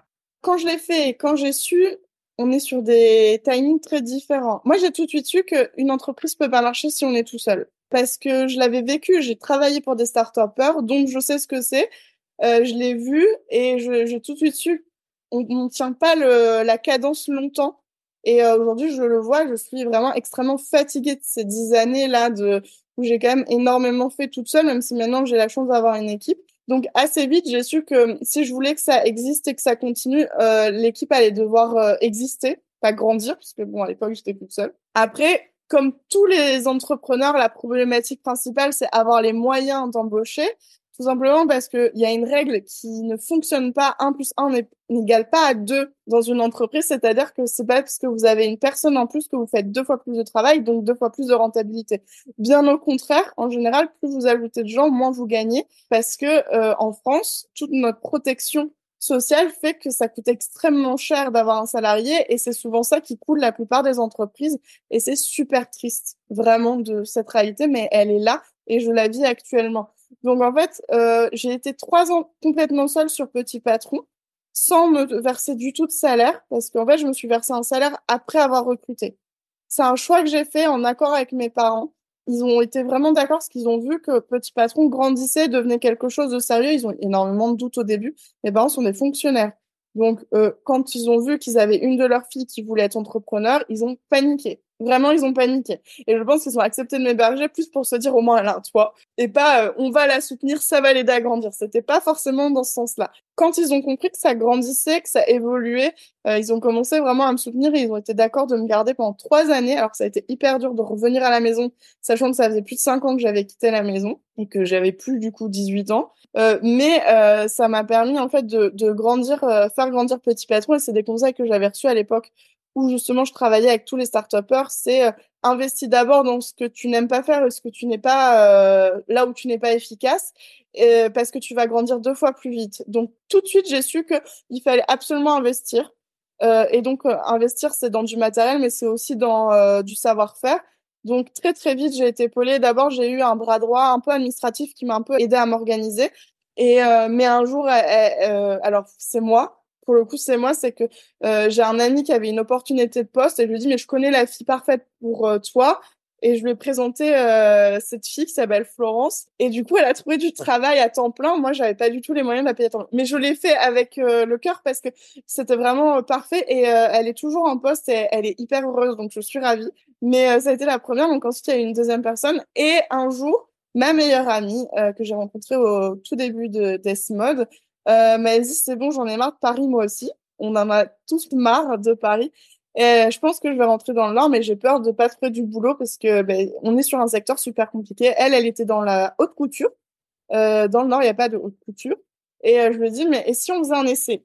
Parce que ce que tu sais faire, euh, moi, je, je le recherche, c'est que j'étais très fatiguée de gérer le modélisme, le stylisme, la communication, l'hyperprésence réseaux sociaux, euh, toute la gestion administrative, l'organisation au quotidien. Et euh, j'avais découvert à quel point j'aimais bien la communication. C'était ma partie préférée. Le marketing a été une révélation. Euh, bon, je l'ai su pendant mes études que j'aurais peut-être dû partir dans cette voie-là plus que le style modélisme, mais à la fois j'ai aimé mes études. Et du coup, je lui ai dit, est-ce que tu as envie d'être la modéliste en chef? Moi, je reste aux accessoires, toi, tu fais les vêtements. Parce que moi, toute seule, j'ai pas la force de faire du vêtement. Je sentais que j'en avais envie, mais euh, c'est un nouveau niveau, un besoin de temps que j'avais pas. Et on s'est essayé ensemble pendant deux ans. Elle était euh, freelance pour moi parce qu'on s'est dit amitié et travail, ça fait pas forcément bon ménage, donc on va se tester. Moi, je pouvais pas me permettre de, de, de lui faire des promesses en l'air. C'était une mère de famille qui avait besoin de subvenir clairement aux besoins de sa famille. Sauf que les deux ans se sont extrêmement bien passés. Donc, elle a été la première salariée officielle de Petit Patron. Euh, je l'ai embauchée et après ça, j'ai commencé moi à me payer en me disant bon maintenant il est temps. Et ensuite, l'équipe a grandi. Donc, tu vois, il y a eu un, grand décalage entre l'envie et la réalité. Et la raison est très simple et commune à tous, c'est l'argent. Mmh et oui, et donc ça, c'était la, première. Et puis maintenant, comme je le disais dans ta présentation, il y a plusieurs autres personnes qui sont venues rejoindre l'équipe. Comment ça se passe, toi, dans ta tête? Donc, on le sait, quand on crée par passion, on passe la majeure partie de son temps le nez dans ses créations. Ensuite, on décide d'en faire son métier. Et donc là, comme on disait tout à l'heure, on commence à endosser un milliard de casquettes différentes. Et donc, on se rend compte que la création pure, ben, ça passe un peu. Enfin, c'est pas que ça passe euh, au second plan, mais, mais un petit peu quand même. Et quand on devient vraiment, enfin, chef d'entreprise au sens où on a plusieurs personnes à, gérer euh, dans l'entreprise, comment est-ce que ça se passe pour toi, le, fait de devoir, du coup, j'imagine, abandonner un petit peu le côté création? J'entends que tu étais ravi de pouvoir déléguer la création des patrons vêtements à ton ami.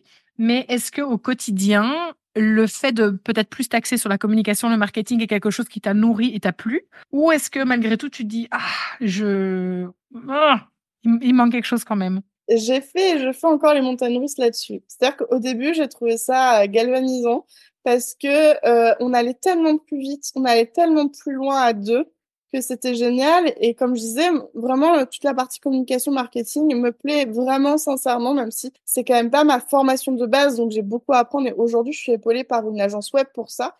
Euh, on travaille ensemble là-dessus, mais il euh, y, a quelque chose de très excitant pour moi et encore aujourd'hui. Hein. Vraiment, c'est une révélation. Maintenant, au début, c'était assez facile parce que déjà, avec Couture Débutant qui restait très actif, j'étais encore assez productive régulièrement sur mon blog et ma chaîne YouTube et ça me suffisait. J'avais cette créativité là-bas qui était chouette. Ensuite, j'interviens quand même encore énormément. Je, je reste, je suis considérée dans l'entreprise comme la directrice artistique de Petit Patron. Donc, c'est très, très souvent moi qui suis euh, à l'origine des idées de patron pour deux raisons. La première, comme c'est ma boîte, elles ont tendance à me laisser en première euh, proposer mes idées. Et la deuxième, c'est que comme je suis celle qui euh, parle au quotidien avec tous nos abonnés et nos clients sur les réseaux sociaux, je suis la plus connectée à leurs envies et leurs besoins parce que les gens nous disent régulièrement ce qu'ils veulent. Donc euh, moi, ça me permet, entre mes envies et celles de nos clients, de, pouvoir proposer des, des choses. je suis aussi celle qui aime le plus le stylisme dans l'équipe, puisqu'aujourd'hui, on est trois modélistes formés dans l'équipe et stylistes, qu'on a toutes fait la même école. Mais je suis celle qui aime le plus le stylisme. Et du coup, pendant longtemps, c'était chouette. Et j'avais aussi cette, euh, cet amour de l'entrepreneuriat, ce qui fait que j'ai enchaîné la création de projets, puisque j'ai lancé mon blog, j'ai lancé ma marque de patron, j'ai ouvert une mercerie avec une associée, j'ai commencé le projet d'écriture du livre. Alors, le livre, en réalité, c'est un projet qui a pris à peu près 9 ans au total, puisque dès la première année du blog Couture Débutant, on m'a proposé d'écrire un livre. J'ai juste mis beaucoup de temps à choisir avec qui j'allais le faire, comment j'allais le faire. Mais j'ai enchaîné ces projets-là et euh, j'ai adoré. Et puis un jour, j'ai été fatiguée. J'ai passé le cap du burn-out où là, d'un seul coup, j'ai eu ce sentiment que euh, la création me manquait énormément. J'avais plus le temps de m'occuper réellement de couture débutante parce que j'avais le nez dans la création de ma nouvelle entreprise euh, mercerie. J'avais le nez dans le livre et j'ai eu une phase de dégoût complet de tout. De la communication, du marketing, de l'entrepreneuriat, du stylisme, du modélisme. Euh, où vraiment euh, j'ai envisagé d'aller ouvrir une ferme, d'élever des alpagas et faire de la laine d'alpaga. Puis après, je me suis rappelé que j'avais pas du tout les moyens de faire ça. J'avais pas un euro de côté, donc c'était vraiment dangereux. Et euh, de toute façon, j'ai jamais su abandonner mon petit bébé petit patron. Donc, après un, une pause, une pause burn-out, clairement, je me suis posé la question est-ce que ça me manque ou pas le stylisme et le modélisme? Et je sors d'une année où j'étais en manque de cette création, puisqu'effectivement, quand tu es entrepreneur, ta passion devient ton métier, ta passion n'est plus passionnante, elle est presque dégoûtante parce que euh, elle a un besoin de rentabilité. Et ça peut paraître complètement fou, c'est que moi, le premier conseil que j'ai envie de donner aux gens, c'est ne faites pas de votre passion un métier. Gardez-le, parce que c'est votre euh, moyen d'évacuer, c'est votre moyen de, de, de, de vous relaxer. Et en réalité, le jour où ça devient un business, c'est trop bien les deux, trois premières années. Mais après, c'est plus la même chose parce qu'une entreprise, elle a des, des paliers d'existence de, de rentabilité et les trois premières années sont très faciles. On a l'excitation du début, on a la facilité des, des, des, charges entrepreneuriales qui sont ultra allégées et, euh, et après, la réalité nous, nous arrive en pleine face à la quatrième année où on est fatigué par cette excitation qu'on a eue. Euh, et du coup, moi, je me suis posé plein de questions. Est-ce que la couture est encore une passion? Je n'aurai jamais la réponse je couds encore à titre perso, mais euh, je sais pas du tout si je le fais encore comme euh, je le faisais quand j'étais passionnée avant. Donc aujourd'hui, je suis un peu dans une recherche de rééquilibre, d'où mon questionnement sur euh, couture débutant. Doit-il encore exister en tant que couture débutant indépendant de petit patron? Parce que il devient un peu un poids, alors qu'à la base, c'est censé être mon, moyen de, de, de, de m'amuser. Et, euh, et du coup, en ce moment, j'arrive à trouver un équilibre où je suis pas revenue à la création euh, parce que on a fait un point très simple. Je n'ai pas le temps. J'occupe déjà presque trois postes à moi toute seule. Je peux pas en plus être modéliste, mais on arrive un peu à trouver un équilibre dans l'équipe où euh, où j'arrive à trouver un peu mon mon bonheur tout en les regardant créer plus que moi je ne le fais. Pour le moment, je suis dans une phase où je vis très bien de plus créer, mais ça change à peu près tous les cinq mois. C'est super intéressant ce que tu dis sur le, les métiers passion, parce que c'est vrai qu'on a tendance à se dire que c'est le Graal ultime et que déjà, je trouve dans une vie, c'est très compliqué, je pense, pour certains, certaines, de trouver ce que c'est sa passion. C'est con, on dit comme ça, mais c'est vrai que c'est pas d'une évidence pour tout le monde. Et quand on l'a trouvé, c'est vrai qu'on a envie d'y passer la majeure partie de son temps. Et on se dit que forcément, à moins qu'on soit rentier ou qu'on n'ait pas besoin de gagner de l'argent pour euh, vivre sa vie, la seule manière pour nous de pouvoir en, en faire le plus, c'est du coup d'en faire son métier. Et on a l'impression qu'il y a comme ça cette, euh, cette logique de se dire, ben, OK, ben, c'est une passion, j'ai envie d'en faire plus, je vais en faire mon métier. Et donc, forcément, ben, comme on disait tout à l'heure, on passe par ben, du coup la case entrepreneuriat parce que bon, si on veut faire les choses dans les règles, quand même, il faut il faut déclarer, il faut payer des taxes. Enfin, ça se fait pas comme ça. Et on bascule dans un tout autre univers et, et on perd cette quel est le terme? On perd cette, cette, naïveté, ce plaisir, on perd cette ingénuité peut-être de, de, simplement se dire je me pose là et je fais ça, et ça devient quelque chose de tout à fait intéressé. Mais on est obligé, hein, je veux dire, c'est pas, on peut pas, on peut pas faire autrement.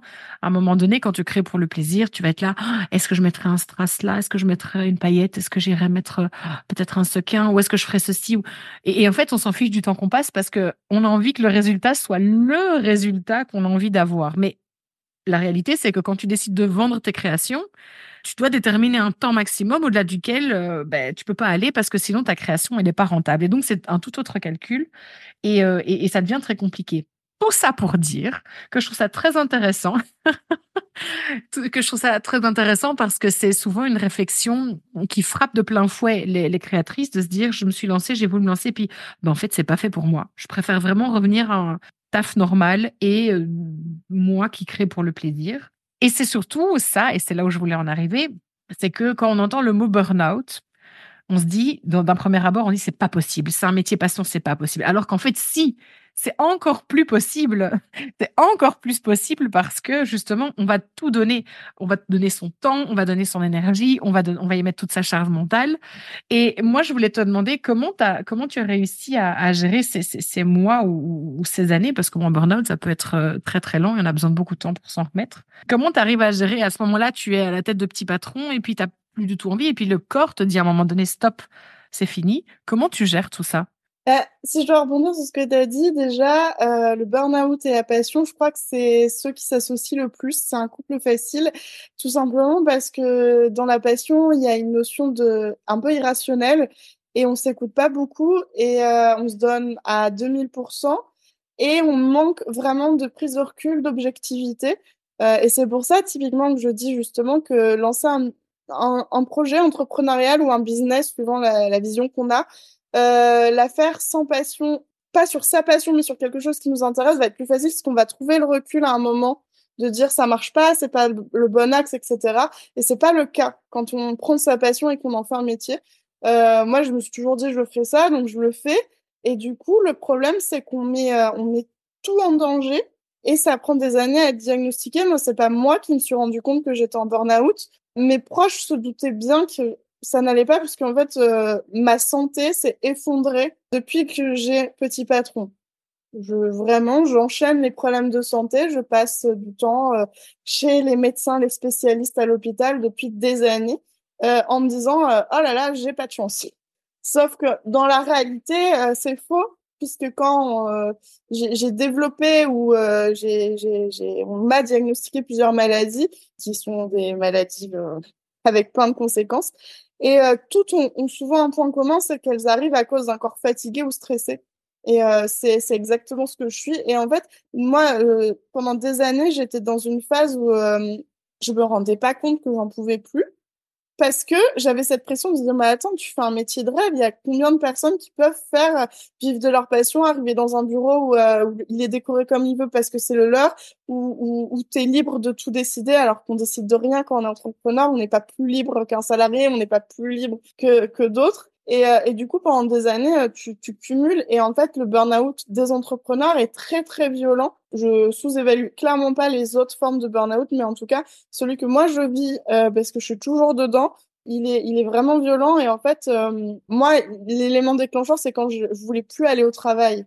En fait, je me suis mise à, à, à ne plus du tout vouloir travailler j'avais plus envie de me lever alors qu'avant, euh, à Paris, je me levais à 5 heures par pur plaisir pour faire ma petite marche, pour démarrer ma journée et entreprendre avec euh, motivation. Et là, je traînais, j'avais plus envie, je pleurais beaucoup, tout me paraissait insurmontable.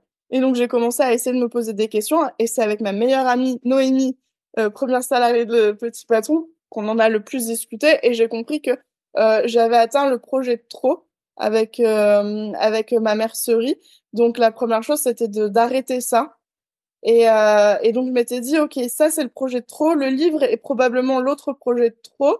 J'ai fini par finir mon livre et là j'ai fait mais en fait euh, ça va pas mieux. Donc là il a fallu aller en parler. Puis mon, mon médecin m'a dit alors est-ce que vous avez déjà entendu parler du burn-out? Ouais vite fait. Euh. Alors vous y êtes, mais vous êtes entrepreneuse, donc vous n'avez pas à vous arrêter. Et c'est exactement ce qui s'est passé, c'est que du coup, euh, le burn-out quand on est entrepreneur, à moins d'avoir beaucoup d'argent, d'avoir peut-être euh, une moitié qui gagne très bien sa vie, euh, bah, c'est très compliqué à gérer parce que moi, je peux pas m'arrêter. Hein, j'ai pas d'arrêt maladie, j'ai aucune sécurité, je ne toucherai pas de chômage. Si je m'arrête, je perds tout. Je perds 10 ans, j'ai de l'expérience certes, mais je sais plus faire mon métier d'avant parce que j'ai pu travailler en entreprise depuis très longtemps. Et, euh, et donc là, en fait, on a un double poids qui débarque parce qu'on sait qu'on est vraiment euh, au bout du bout. Mais en plus, on a cette pression de se dire, mais si je m'arrête, est-ce que ma vie s'arrête?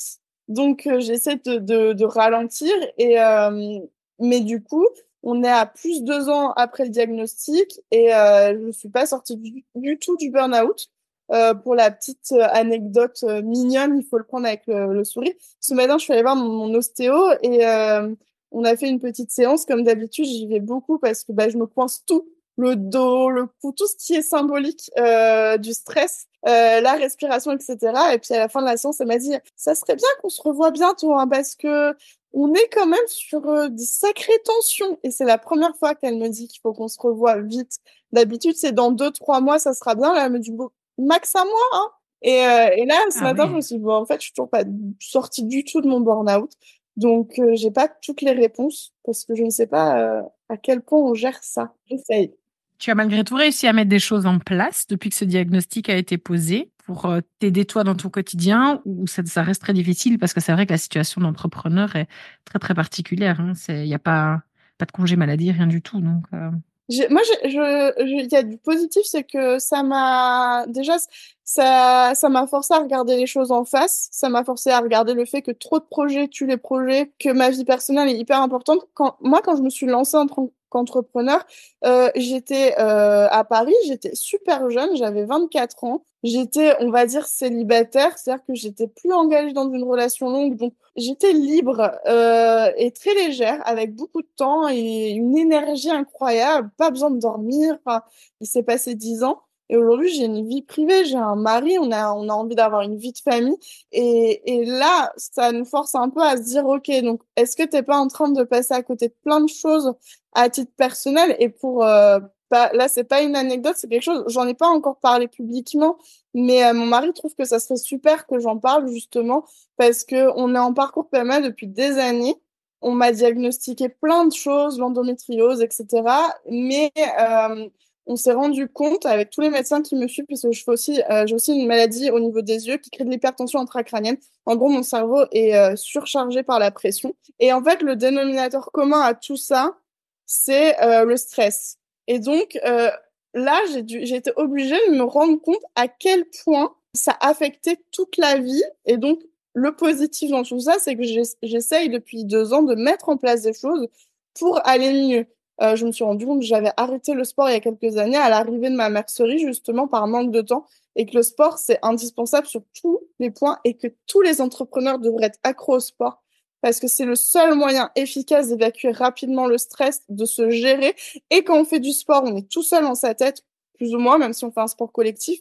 Et c'est le meilleur moment pour euh, penser et on a les meilleures idées dans ces moments-là.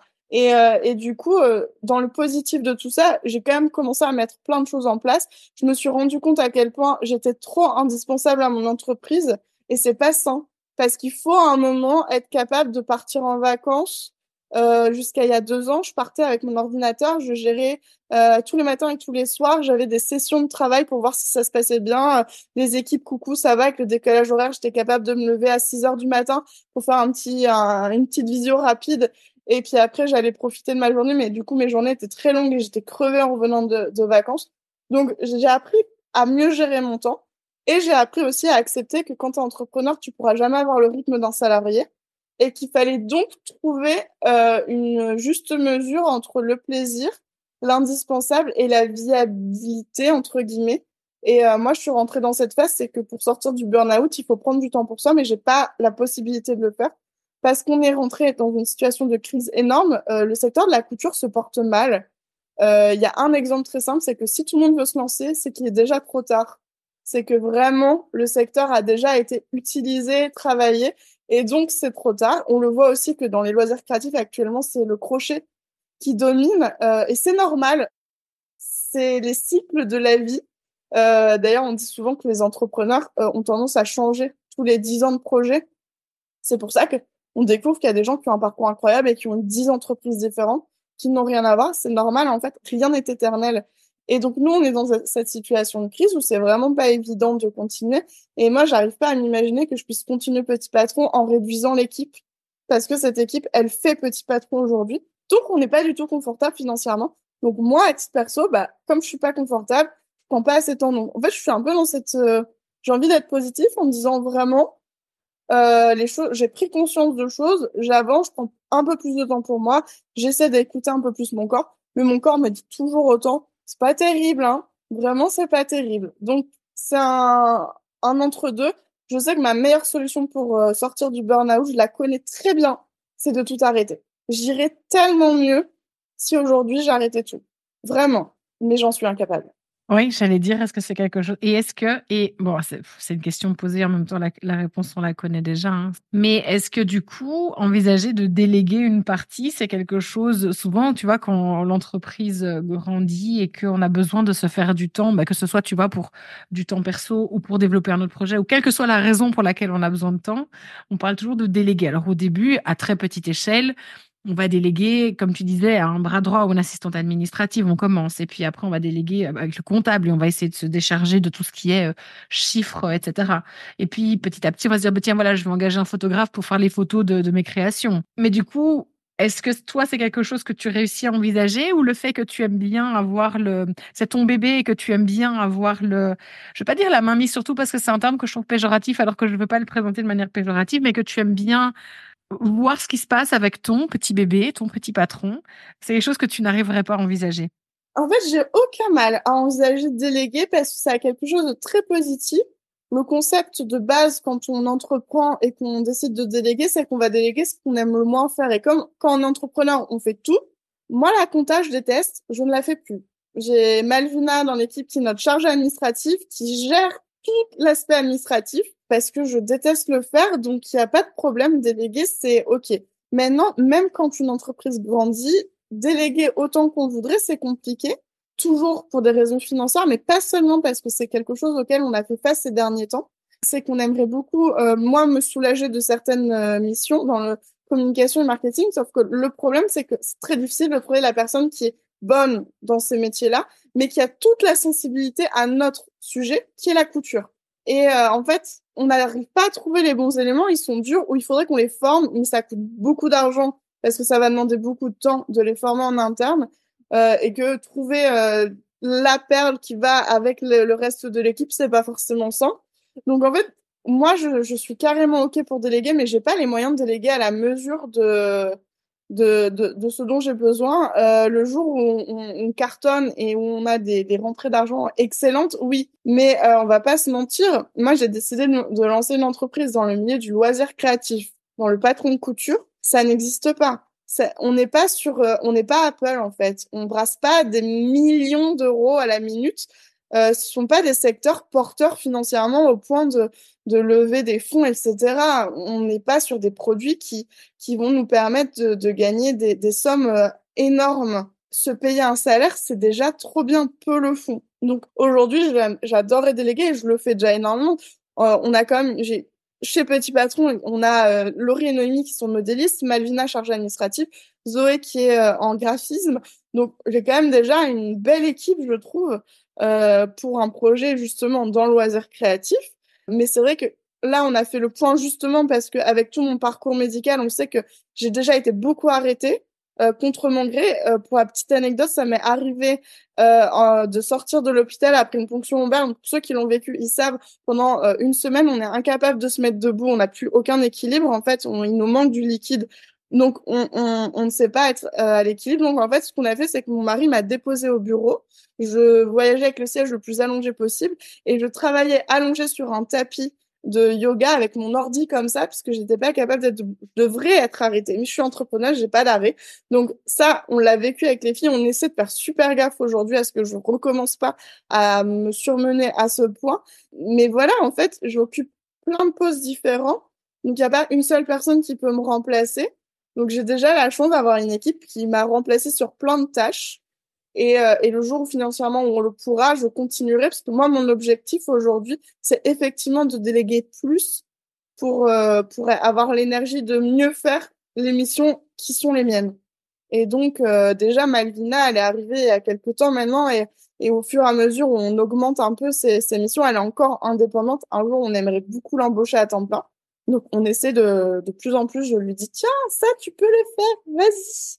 Euh, moi, j'ai pas de problème. Après, c'est très difficile de déléguer parce que tu le disais, c'est mon bébé. Je suis la seule à le connaître à ce point. Au-delà de l'attachement sentimental, en dix ans, j'ai eu le temps de faire, euh, de passer le cap du c'est mon bébé, c'est ma vie. Aujourd'hui, je suis beaucoup plus à l'aise avec le fait qu'un jour ça puisse s'arrêter. Avant, ça devait être infini. Aujourd'hui, c'est ok. Si ça doit s'arrêter, c'est qu'il y a des bonnes raisons. Et ma santé, voire ma survie, en est une excellente. Ça y est, j'ai atteint ce cap. mais euh, mais ça reste, euh, bah, comme c'est le projet que j'ai fait grandir et qu'en plus parce que je gère les réseaux sociaux, je suis l'image de petit patron. C'est hyper difficile de déléguer. Il y a des choses euh, qui sont pas forcément évidentes parce que moi je connais tout. Euh, les, les filles elles font leur boulot, mais tout ce qu'elles font, je sais le faire parce qu'avant je le faisais. Je comprends chacune des filles. On a des points réguliers mais, euh, mais c'est parce que je suis entrepreneur et que bah du coup c'est c'est mon projet. Donc c'est pas forcément simple non plus de déléguer parce que euh, bah, les gens sont pas investis et n'ont pas toutes les connaissances. Forcément en disant on a appris des choses. Oui, et viscéralement, c'est toi qui sais là où tu veux le mener aussi, tu vois. Ok, oui. C'est beaucoup plus facile à savoir. Hein. Très clairement. Je te remercie en tout cas de, de t'être confié, euh, de t'être confié à moi sur tout ça. Du coup, je me dis que ça peut être peut-être très compliqué pour toi maintenant de me dire où tu te vois dans, dans, dans un an ou dans trois ans, vu tout ce que tu, tu nous as expliqué. Mais c'est ça aussi, c'est ça aussi l'entrepreneuriat et c'est ça aussi la vie de manière plus générale. C'est euh, de se rendre compte aussi que des priorités, certains, à certains moments de notre vie, peuvent bon gré mal gré ne plus l'être euh, à d'autres parce que ben, il y a d'autres choses à prendre en compte. Et effectivement je te rejoins à 100% pour te dire que la santé ça, c'est une très très bonne une très très bonne raison de, de lever le pied. Si tu es d'accord avec moi je voudrais t'emmener dans quelque chose qui moi me fait rêver ce sont tes collaborations. Je, je, je vois les noms et puis j'ai vu passer sur les réseaux parce que je te suis maintenant depuis un certain temps. Toutes ces collaborations tous ces noms Comment ça arrive Comment ça se met en place Comment ça fonctionne Comment on fait C'est moi, je trouve ça juste waouh. Et, euh, et je me dis mais oh, j'aimerais être une petite souris pour savoir qui contacte qui et comment ça se met et quelle place on te laisse. Et j'adorerais savoir tout ça. On peut commencer par la fin. Tu Bien veux que la fin reste à la fin? C'est toi qui racontes. Les collaborations, pour moi, c'est presque terminé. C'est vrai? Oui, elles, elles restent, euh, elles une décision de ta part? Très très secondaire, euh, parce qu'en fait les collaborations c'est euh, exactement comme les documentaires sur les sujets passionnants. Tu ne vois que ce qui est très très beau et en fait une collaboration c'est euh, ça a quelque chose de génial pour l'ego parce que des fois, euh, quand tu es approché par une marque, une personne que tu admires, euh, c'est incroyable de dire elle me fait confiance. Euh, c'est des fois c'est des petits rêves. typiquement, je considère le livre comme rentrant dans ce cadre-là, j'ai écrit un livre avec l'une des plus grosses maisons d'édition françaises. C'est incroyable, je suis très fière quand même de le dire. Mais, euh, mais les collaborations, en fait, elles arrivent de plein de manières différentes. Il y a une réalité très, très, très pragmatique. C'est euh, l'aura que tu vas avoir euh, publiquement. Euh, si tu existes publiquement, tu vas avoir des collaborations. Si tu n'existes pas publiquement, tu n'en auras pas ça paraît un peu bête de dire ça, mais il faut pas oublier que hum, tout est par intérêt. On peut aimer ta personnalité tout ce que tu fais, euh, c'est quand même les chiffres hein, qui dominent tout ça. Et du coup, il y a des collaborations qui vont arriver de différentes manières. À Paris, il y en a plein qui sont arrivés parce que euh, je, je, croisais plein de gens tout le temps. Euh, j'allais aider une amie sur, euh, j'avais une amie qui, qui créait les décors pour les événements presse d'Ikea elle avait besoin de bras, donc très souvent c'était moi qui l'aidais. Donc là forcément tu commences à croiser euh, des maisons de presse, des agents, des machins, des trucs. Euh, et puis tu étais là pendant l'événement parce que bah t'as quand même fait le décor, donc euh, ils te gardent. Hein, et puis ah bah je te présente un tel, donc tu croises du monde et les collaborations elles peuvent tout simplement naître de, moments où tu as croisé une personne et où tu as accroché humainement avec. Les collaborations, elles peuvent arriver aussi beaucoup plus simplement. Quelqu'un te contacte sur les réseaux la plupart du temps, c'est ça. Hein. Clairement, euh, c'est les marques qui viennent vers toi parce qu'elles ont une idée en tête et elles te disent j'aimerais bien faire quelque chose. Pour la petite histoire, moi, je pense que je refuse à peu près euh, 9 propositions sur 10 parce que euh, parce que le cadre est pas bon, parce que la marque peut ne pas me plaire ou le projet ne peut pas me plaire. Je peux ne pas me sentir à l'aise, je peux ne pas avoir le temps, je peux pas me sentir respectée dans le cadre du travail ou je le sens pas ça peut arriver. Et, euh, et des fois, les collaborations, tu peux aussi aller les chercher, mais c'est hyper difficile. Ça donne rarement quelque chose. Mais moi, ça m'est déjà arrivé. Je sais que ça m'est arrivé une ou deux fois d'envoyer un mail au culot. La plupart du temps, t'as pas de réponse. Et puis, une fois, tu as une réponse. Alors là, là, c'est merveilleux. Euh, maintenant, j'attends toujours de faire ma collab de patron de couture avec Vianney et Mika, hein, mais ça n'arrivera clairement pas. Peut-être parce qu'il faudrait commencer par les contacter. Ok, mais euh, les collaborations, elles peuvent arriver. Tu peux essayer d'aller les chercher. Faut juste, si tu décides d'aller essayer de les chercher, tu contactes le premier mec que tu trouves et tu essaies d'y aller au culot. Faut te préparer au fait que tu n'auras peut-être jamais de réponse, voire une réponse extrêmement désagréable. Il faut s'y attendre. Parce que ça ah peut aussi parfois être un petit peu mal vu, euh, la manière dont tu vas te présenter. Euh, Ou si par exemple, euh, moi je le vois en tant que petit patron avec des personnes qui nous contactent, quand tu essaies d'en faire trop en voulant montrer à quel point tu as de l'impact, tu as de l'aura, en fait la manière dont tu reçois ce mail est pas très positif. C'est euh, il y a quelque chose de des fois, tu as envie de dire, il manque de la sincérité, il manque de l'envie. Il y a un peu trop de stats, alors que je suis quasiment sûre que la personne derrière, elle en a vraiment envie pour avoir trouvé le courage, le culot de le faire, mais elle s'est pas bien présentée. Et après, euh, il faut que ça matche les univers, il faut que ça soit le bon moment, il faut qu'il y ait les budgets derrière. Donc, il y a plein de choses qui vont rentrer en compte. Mais tu peux aller essayer de les chercher. Par contre, si tu vas les chercher, il va falloir assumer un peu euh, derrière c'est que la marque, elle t'a pas choisi, elle est pas venue te chercher, donc elle va attendre de toi de l'excellence. Mais est-ce que tu es capable de fournir l'excellence que cette marque attend euh, Typiquement, je n'irai pas proposer mes services de styliste à Beyoncé, je n'ai pas le niveau. Elle a une notion mode tellement plus élevée que la mienne, je pourrais pas. Moi, je me suis, je me suis arrêtée à euh, Stromae à l'époque et je suis pas allée au-delà. Je me suis dit non, au-delà, ça me paraît euh, non. Ouais, niveau mode, il est pas mal, je trouve. Oui, hein. ben, c'était pile au moment où il a rencontré sa femme. Et euh, j'avais eu le contact, euh, du coup, bah, qui était sa styliste à l'époque. Ils s'étaient pas mariés. Donc, euh, j'avais été en contact avec elle. Après, elle avait vraiment pas besoin parce que c'était les tout débuts. mais, mais ça a été, moi, ma dernière expérience où je me suis dit, mais en fait, je suis pas sûre d'avoir le niveau. Pas sûre d'être capable de faire ce dont ils ont besoin. Donc, c'est pour ça que c'est super important quand tu veux contacter euh, une marque, une personne, enfin pour un projet, euh, et que c'est toi qui as l'initiative, faut vraiment garder en tête que les attentes elles vont être énormes. Mais je pense que tu as, tu as dit les mots, c'est que quand on vient te chercher, c'est parce qu'on a besoin de toi. Et donc, tu es dans une position beaucoup plus favorable. Quand c'est toi qui vas démarcher les gens, ils vont dire, bon, pourquoi pas? Mais du coup, ils vont en profiter, c'est entre guillemets, mais ils vont, ok, mais dans ce cas-là, on va faire ça sur à notre manière et toi, tu seras là pour faire à notre manière, quoi. Donc oui, oui, l'état d'esprit de la collaboration est différente. Et du coup, tout ça t'a donné envie de ne plus collaborer à l'avenir? C'est ça que tu disais au début? En fait, j'ai eu très très peu de mauvaises expériences. Vraiment, elles sont rarissimes et je pense que je peux les compter sur les doigts de la main. Et pourtant, en 10 ans, j'ai quand même eu la chance de pouvoir faire beaucoup de projets en collaboration. Maintenant, les collaborations, elles, ont un petit côté un petit peu traître, entre guillemets, c'est que tu te dis, euh, c'est génial, mais l'aura que tu vas en retirer est très faible.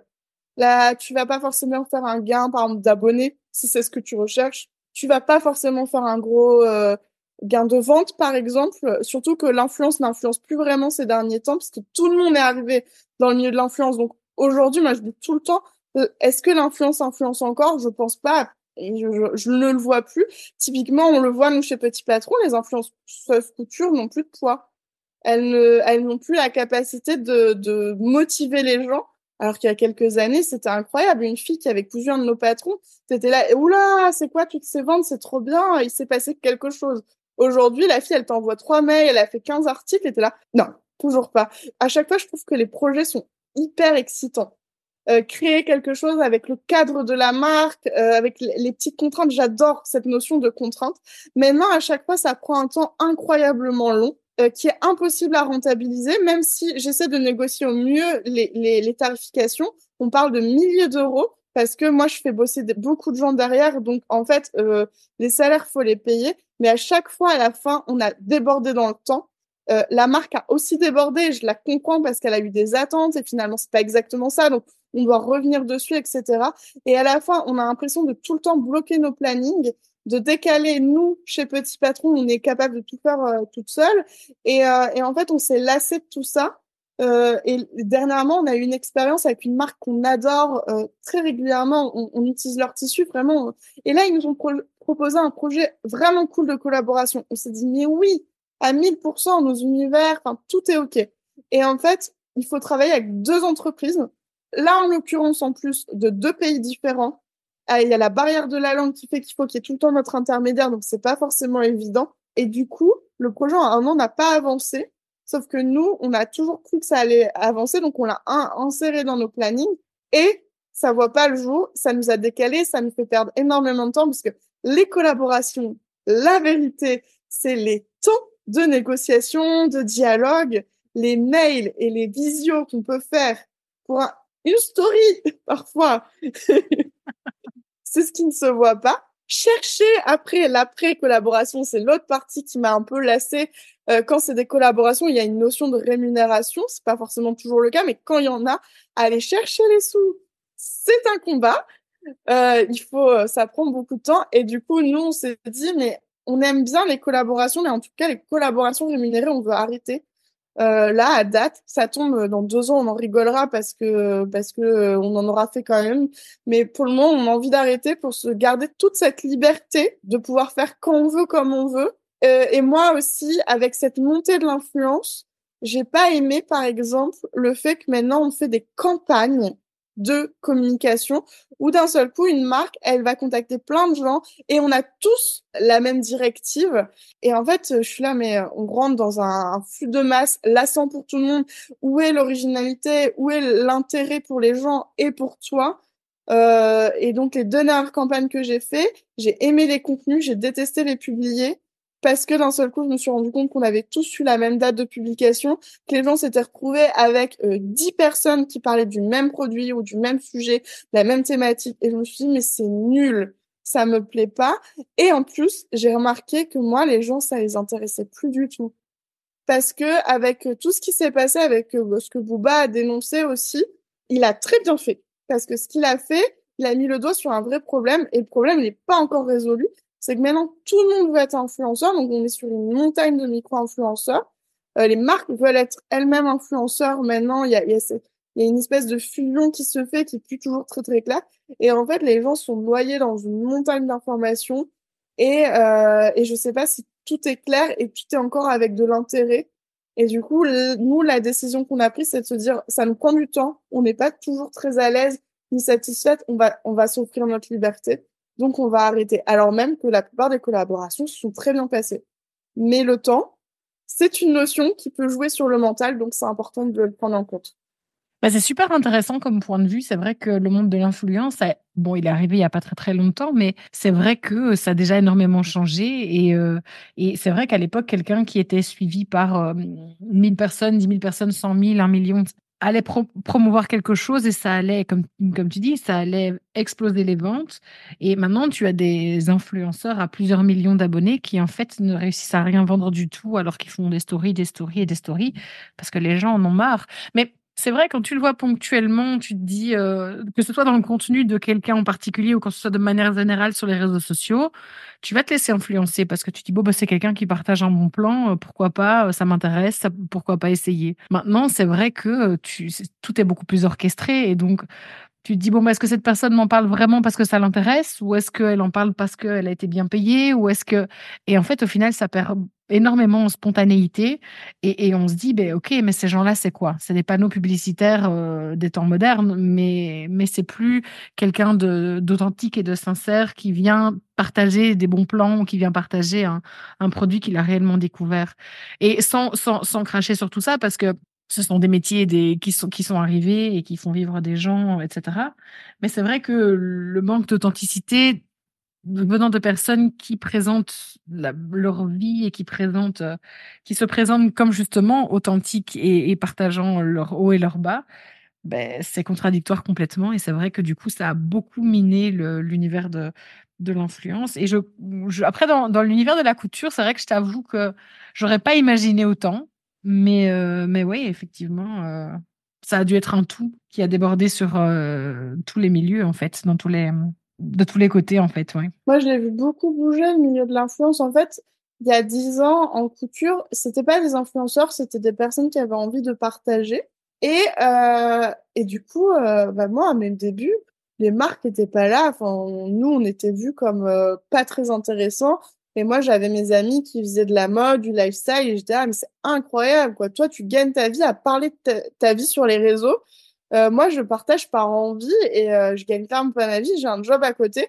Et à un moment, il y a eu ce, ce, basculement. Il y a des filles de la mode qui sont arrivées dans la couture et elles ont bougé les codes. Elles ont fait rentrer l'influence et elles ont pas dire elles ont tout, tout cassé, ça serait faux, hein, c'est les tendances qui ont fait ça, mais elles ont bousculé un peu et du coup tout le monde a voulu être influenceur parce que d'un seul coup, ah mais peut-être que tu peux avoir du tissu gratuitement, tu peux avoir des patrons, euh, ça peut être sympa et ça a énormément bousculé et, euh, et aujourd'hui on sent quand même que ça a tellement changé que euh, y a la méfiance qui arrivait avec ces influenceurs de la télé-réalité, elle existe aussi dans le milieu de la couture.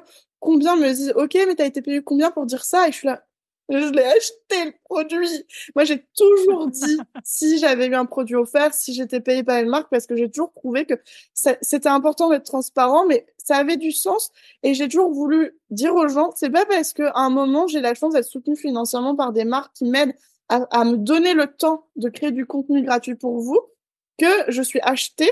Je suis connue pour me en parler. Il n'a jamais bougé. Au contraire, je suis de plus en plus franche. Et, euh, et du coup, j'ai jamais eu de mal à, à dire, bah voilà, là c'est sponsorisé, mais ce que je dis dans le poste, c'est ok. De toute façon, j'ai toujours refusé un truc, c'est la relecture. J'ai toujours été contre. Et c'est ce qui m'a motivé à arrêter aujourd'hui un peu les collabs, c'est que de plus en plus les marques veulent imposer la relecture et moi j'aime pas. J'aime pas parce que c'est stressant, ça prend du temps euh, et d'un seul coup on sent que la marque elle va lui mettre trop sa patte à elle. Et non c'est pas l'intérêt les gens ils veulent mon avis quand même.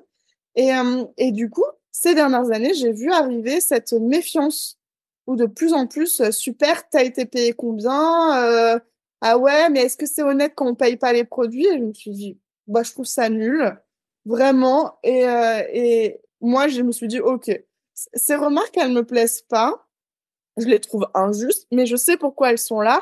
Parce que ça m'est arrivé, moi, de discuter avec des filles qui me disent, ouais, je suis pas du tout convaincue par ce patron, mais je vais quand même en parler, on me l'a offert. Mais non, les gens vont être hyper déçus parce que tu vas faire la promotion d'un produit qui t'a toi-même pas convaincu pour peut-être de très bonnes raisons et, et, tu vas décevoir les gens et tu vas installer une notion de méfiance alors que le plus important c'est cette confiance que tu as avec des gens qui te suivent, ils te suivent pour toi, tu fais de la couture, t'es pas dans la politique, tu changes pas le monde, reste, entier. Et, euh, et on sent que ça a beaucoup bougé ces dernières années. Et ça va rebouger parce que ce que je disais, l'influence n'influence plus vraiment. On a cette vague du GC justement qui arrive de demander à des anonymes de faire des fausses campagnes de publicité, mais euh, mais du coup, euh, on sait que ça va encore changer parce que l'UGC est déjà en train de lasser les gens parce qu'on sait que c'est du faux témoignage. Donc, on sait que les tendances, ça va très très vite avec les réseaux sociaux et que ça va encore évoluer et que ça tombe dans quelques années. Il y aura un nouveau bouleversement, on va revenir à quelque chose de plus authentique, etc. On sait que ça bouge vite maintenant. Mais euh, tout ce que tu dis par rapport à ça, moi, je trouve que c'est presque un, une affirmation politique, hein, parce que c'est, tu sais, quand tu es dans un univers où chacun dit ce qu'il pense et en fait personne n'est payé ou presque personne n'est payé, on va partir du principe que ben, la majorité des gens disent la vérité. Et puis de toute façon, pourquoi est-ce qu'ils mentiraient? Ils ont acheté leurs produits, donc je veux dire. Mais dans un univers où euh, tout est orchestré, payé, scripté où, euh, où en fait tu reçois les choses et puis au final tu sais que si tu vas dire du mal tu vas te faire blacklister tu n'oses même plus t'exprimer parce que tu dis en tout cas si tu espères en faire ton métier aussi une partie de tes revenus c'est l'influence tu vas pas oser dire ce que tu penses parce que tu dis ok si je dis ça de mal de cette marque avec qui je travaille souvent ben elle voudra plus travailler avec moi et je sais pas moi sur combien de marques un influenceur peut compter. J'imagine que ça dépend un peu de l'univers dans lequel il se trouve mais si, si, si tu craches sur les cinq grosses marques qui peuvent potentiellement te ramener de l'argent c'est compliqué après d'en vivre. Et donc soit on revient à un espèce de tableau global, comme tu dis, d'authenticité et d'une manière ou d'une autre, les gens recommencent à dire vraiment ce qu'ils pensent. Soit on va continuer à être comme ça dans un, dans un état d'esprit où euh, la première réaction, ça va être Ah ouais, mais combien t'as été payé pour dire ça? Parce que dans l'esprit dans des gens, c'est euh, tu es payé pour dire ces choses-là. C'est dommage, hein, mais. Euh... Mais on va peut-être aussi être contraint par les réseaux sociaux, parce que les plateformes de réseaux sociaux ont absolument besoin qu'on consomme parce que eux c'est leur euh, c'est leur business c'est qu'on soit sur les, les réseaux. Le problème c'est que aujourd'hui il y a beaucoup de gens qui commencent à décrocher des réseaux sociaux parce qu'ils se fatiguent de cette publicité continue euh, qui est pas toujours euh, honnête ou juste cette le fait d'être euh, vraiment assommé de tous ces contenus publicitaires ou comme je disais maintenant les marques elles vont avec des campagnes où d'un seul coup tu as 5 10 20 personnes qui vont te parler du même sujet de la même manière et, euh, et du coup, euh, les plateformes, elles ont aussi euh, leur rôle à elles, ça va être de cadrer ça. Elles le font déjà. Elles nous contraignent. Il y a des choses qui deviennent interdites. Et donc peut-être qu'à un moment, on pourra plus, on n'aura plus du tout le droit de citer des marques, des choses comme ça, un petit peu comme à la télé où c'est compliqué. Tout simplement parce qu'il faut aussi que les gens continuent de consommer les réseaux et qu'ils aient envie d'y rester. Parce que si à un moment tout le monde s'en va, bon bah il y aura plus rien à y faire. Euh, et donc, euh, moi, je sais pas comment ça va évoluer, mais en tout cas, on sent quand même qu'on a eu un virage il y a pas longtemps et qu'on est déjà en train d'entamer un nouveau virage. Et, euh, et, et, moi, la seule décision que j'ai prise, c'est ah, j'ai pas envie d'y être. vraiment. Mais moi, je trouve que c'est vraiment une affirmation forte parce que vraiment, dans, on, verra peut-être que dans, dans, le, dans le futur, euh, ça reviendra vers ça et tu auras envie d'y reparticiper. Mais je trouve qu'à ce stade-ci actuel, c'est vraiment une, c'est une affirmation vraiment euh, d'aller à l'encontre de tout ce qu'on nous force quelque part à, faire, des règles du jeu actuel. Donc euh, bravo à toi. En tout cas, moi j'ai envie de dire, ce n'est que mon avis, mais euh, c'est ça aussi de défendre ses valeurs et de, de, respecter qui on est et ce qu'on a envie de faire et pas faire. C'est dans ce genre de prise de décision là aussi, donc ça fait plaisir à voir, je trouve, vu de l'extérieur. en fait, ça a aussi un lien vraiment avec le fait d'être entrepreneur parce que c'est deux choses complètement différentes. Moi, avec Couture Débutant, je suis plutôt dans la notion d'influenceur. Avec Petit Patron, je suis chef d'entreprise. Et concilier les deux devient compliqué parce que les valeurs sont pas au même endroit les besoins ne sont pas au même endroit et, euh, et la réalité, tu en as parlé de, de, l'argent aussi, c'est que euh, aujourd'hui dans la couture, vivre à temps plein de l'influence, c'est très compliqué. Euh, ça ne dure pas longtemps en fait. Tu vas, tu vas être la personne un peu populaire pendant un ou deux ans, puis après, bah, il y a quelqu'un d'autre, et puis les gens, bah, c'est bon, ils ont fait le tour, euh, tu as parlé de ces marques, il n'y en a pas assez pour que tu puisses faire un roulement énormissime. Et du coup, c'est super dur d'exister. Et moi, je sais que mon choix, vraiment, je me suis dit, mais ma marque de patron, je suis très à l'aise avec, je la contrôle, etc. Mais c'est aussi mon, mon salaire. J'ai jamais misé sur l'influence pour gagner ma vie. Donc, euh, il y a un moment où j'ai aussi fait ce choix parce que je me suis dit, mais faut que je sois raisonnable. Faut vraiment être raisonnable sur euh, ma vie de tous les jours. Et donc, euh, la passerelle, elle s'est faite comme ça, de me dire, je vais prioriser aussi ce qui est beaucoup plus durable, fiable, sain, euh, et contrôlable. Et puis les, les marques, elles ont. Euh, allez, si tu fais un bad buzz, ben c'est un bad buzz et on passe à autre chose. Mais toi, c'est ta réelle image de marque que tu vas mettre en, jeu. Hein. Alors oui, tu diras le bad buzz, ça, marche aussi, mais je trouve que ça, surtout dans cet univers du loisir créatif où justement c'est encore une, un bastion, j'ai envie de dire pas exagérer hein, non plus, mais ça, ça, reste quand même un espace où l'authenticité est encore vraiment de, de, mise. Il y a des placements de produits, il y a des collaborations évidemment, et il faut pas diaboliser tout ça non. plus parce que forcément, ça permet aussi de découvrir des nouvelles marques, de découvrir de nouvelles créations, de nouvelles créatrices. Donc tout ça n'est pas n'est pas mauvais à 100%, loin de là. Il y en a d'excellentes même. Euh, il y a parce que justement, on est dans un milieu créatif. Souvent, les collaborations sont beaucoup plus créatives, originales et inspirantes donc euh, moi justement c'est j'ai pas envie de me placer contre, mais euh, j'ai juste l'impression qu'il y en a trop. Et du coup j'ai plus forcément envie d'être dans ce jeu de, euh, de, de des collaborations. Et à la fois là je parle vraiment des collaborations dites rémunérées où il y a un cadre légal très important à respecter surtout que les lois ont évolué dernièrement et elles sont beaucoup plus strictes. Mais effectivement c'est hyper important de rappeler que toutes les collaborations ne sont pas mauvaises bien au contraire moi, des fois, ça m'a permis de découvrir des produits ou des marques que je ne connaissais clairement pas et auxquels je suis sincèrement accro au point de les acheter pour moi, pour les autres maintenant. Donc, euh, vraiment, des fois, c'est super intéressant et même le plus souvent d'ailleurs. Euh, et, euh, et c'est aussi les collaborations qui, des fois, poussent la créativité. Comme moi, ça a été le cas. Plein de fois, on m'a lancé des défis où je ne serais pas allée sans ça et où je, je, me suis un peu découverte. Donc, il y a aussi des super choses à faire mais euh, avec plus d'honnêteté, de sincérité et de conviction. C'est peut-être ça qui pêche un petit peu en ce mmh moment. C'est vrai. Mais écoute Margot, moi je moi je papoterai encore pendant des heures, mais malheureusement toutes les bonnes choses ont une fin. Je, je voudrais terminer avec une dernière question. Je voulais te demander, toi qui en fait dans l'univers de la création, tu es tu es en même temps créatrice, tu es chef d'entreprise, tu es dans l'entrepreneuriat, mais en même temps tu crées, tu comme tu expliquais, tu as été en collaboration, bref. Quelle serait selon toi la personne ou les personnes, si, tu as plusieurs noms, que tu me recommanderais d'interviewer, qui tu penses pourrait apporter quelque chose d'intéressant aux auditrices de Créatrice Power? Est-ce que tu as des noms comme ça qui te viennent en tête? Oh, c'est terrible. Nika Eh bien, l'invitation est lancée. euh, non, au-delà de la blague, c'est sincère, c'est bon. C'est un, un, créatif incroyable hein, parce que je sais pas si beaucoup de gens le savent, mais il vient d'une famille très créative avec une mère costumière, une sœur il fait la même école que moi, pas dans la même ville, mais en même temps. Euh, il gravite dans le milieu de la couture, de la mode. Il sait coudre, comme Vianney d'ailleurs, hein, qui a fait aussi S-Mode. Euh, c'est pas pour rien, c'est des gens que j'admire beaucoup. Mais, euh, mais ça, ça serait hyper intéressant de rentrer dans sa vie en plus. Euh, sinon, euh, je suis terriblement mauvaise à ce jeu-là, évidemment, parce que tu vois, on va arrêter, je vais penser à quelqu'un. et là, là, je vais essayer de réfléchir. Euh... Eh bien, moi, je m'engage à lancer l'invitation à Mika. Oh Et je suis prête à ne pas recevoir de réponse. Est-ce que je peux venir t'aider? Tu seras la bienvenue. Si jamais cette interview se passe, tu es la bienvenue. Oh oui. Et on l'a fait évidemment euh, en face parce que ça sera Je me déplace simple. où tu veux. Oui, moi je traverse euh, la Terre aussi, hein, pas de souci. S'ils veulent le faire dans l'ISS, on y va. euh. Aucun problème. J'achète le matériel, aucun souci. oui, non, mais on est d'accord, on est d'accord.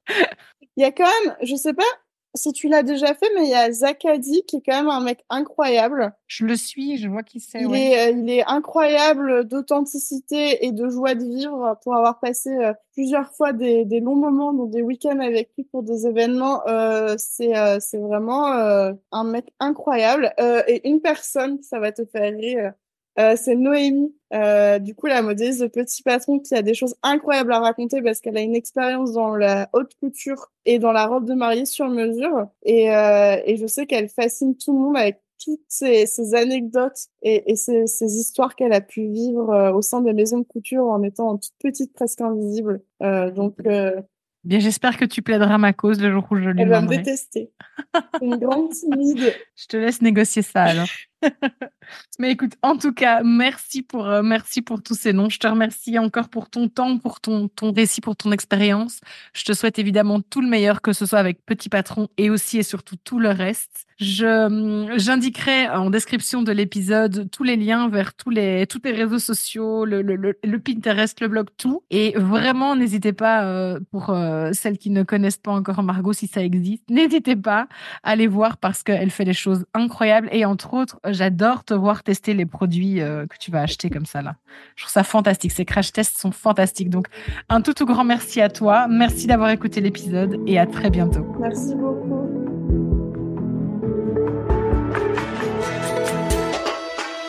Merci infiniment d'avoir écouté cet épisode de Créatrice Power. J'espère qu'il t'a apporté inspiration, connaissance et de quoi nourrir ta réflexion pour faire grandir ton entreprise créative et ta marque. N'hésite pas à noter cet épisode sur ta plateforme d'écoute préférée et à le partager sur les réseaux sociaux. Cela me permettra de grandir avec toi et de fournir toujours plus de contenu de qualité. Rejoins-moi sur la page Instagram de Créatrice Power pour obtenir davantage de conseils et d'inspiration entre chaque épisode du podcast. Je t'y accompagne de mille et une façons pour faire briller ta créativité et réaliser tes rêves. À bientôt!